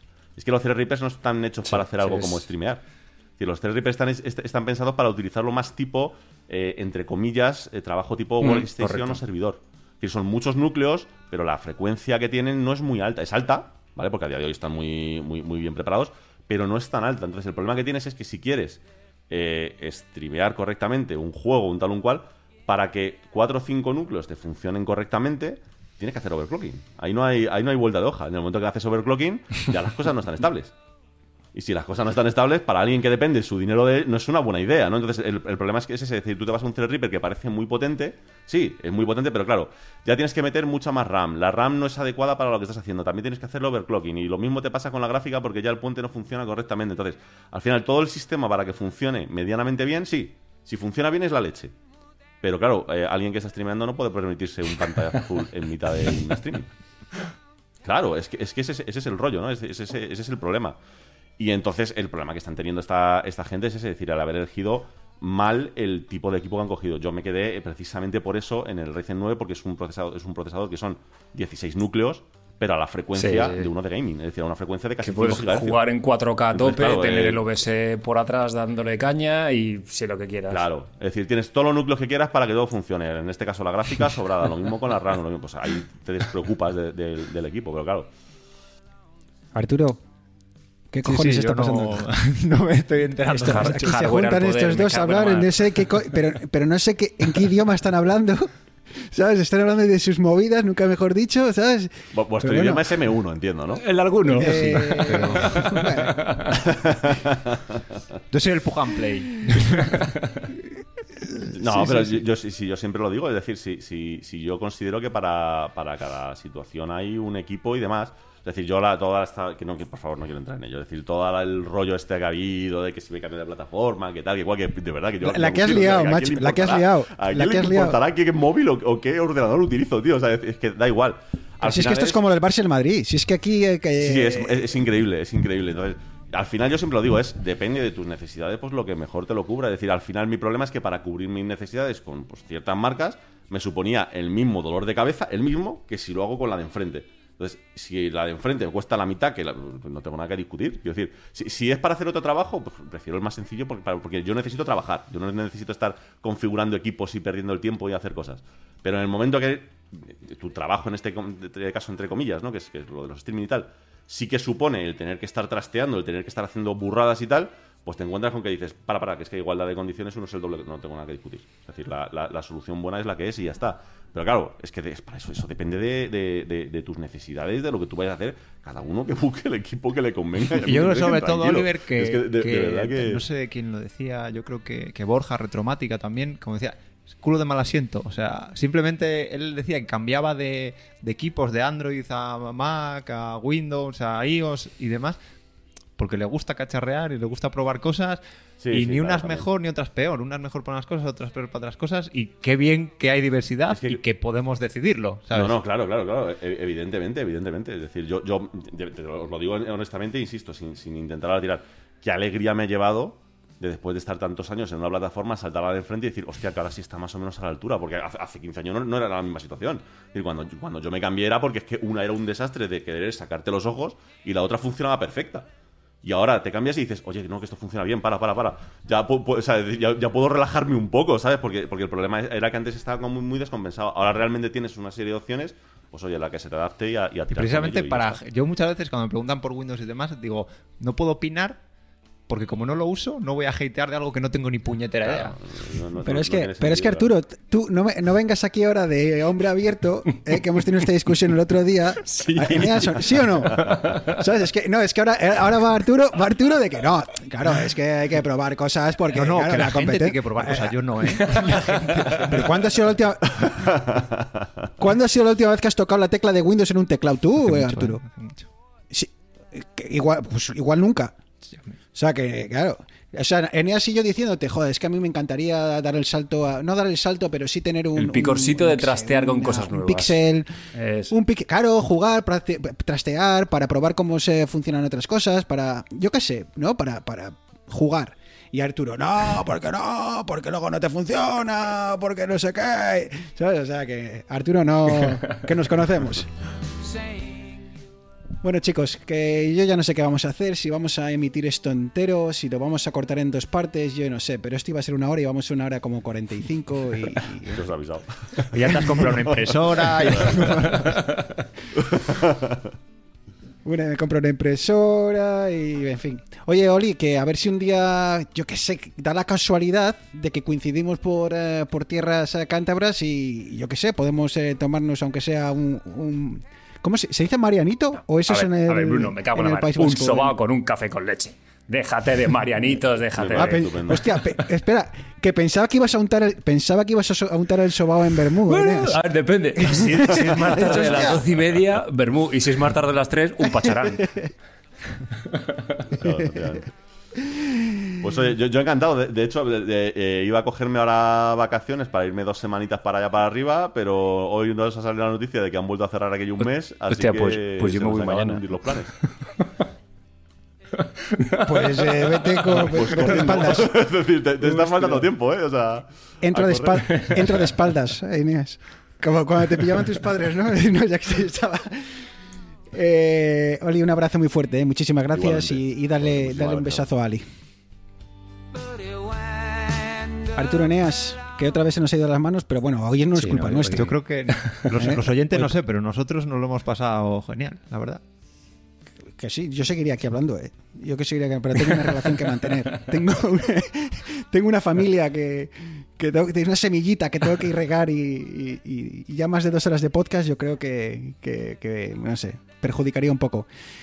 Arturo, un abrazo muy fuerte. Nos escuchamos, eh, pues no sé muy bien cuándo, porque esto ya se nos ha ido de las manos, así que bueno, 15 días, eh, 3 semanas, yo qué sé, pero ahí estarás. Sí, bueno, un abrazo chicos y 50 programas, enhorabuena a vosotros dos por, por aguantarme Ah, no, estos ah. 50 programas. Exacto, exacto. Eso, pensé que te ibas a dar enhorabuena a ti mismo. Digo, eh, Eneas, enhorabuena a la nuestra, que llevamos aguantando. Aunque siempre, siempre su sitio siempre ha estado Sí, vacante. Siempre, ¿eh? siempre ha sido un temporary Siempre hemos estado esto, ¿no? abiertos. siempre sabéis, estáis amenazando Sí. siempre, pero luego Porque no hemos encontrado mejor alternativa. Es que te has comprado un momento, o sea, micrófono que- nuevo. Exacto. No, no hay mucho en el mercado. Eneas, que nada, que pues si vas para, para el norte, que, Sí, que a te vaya bien. Eh, espero que veas a la gente, eh, que la familia esté bien y que. Sí, voy vía Bilbao, así que no sé, igual por carretera están las cosas más fáciles. Así que ya veremos, a ver. Pero bueno, si no, en 15 días, en 15 Pues días nada. nos volvemos a ver. Un abrazo. Un abrazo muy fuerte. A los oyentes, como siempre, muchísimas gracias y habitualmente os damos las gracias por aguantarnos media hora. Imagínate cuando llevamos una hora y 45.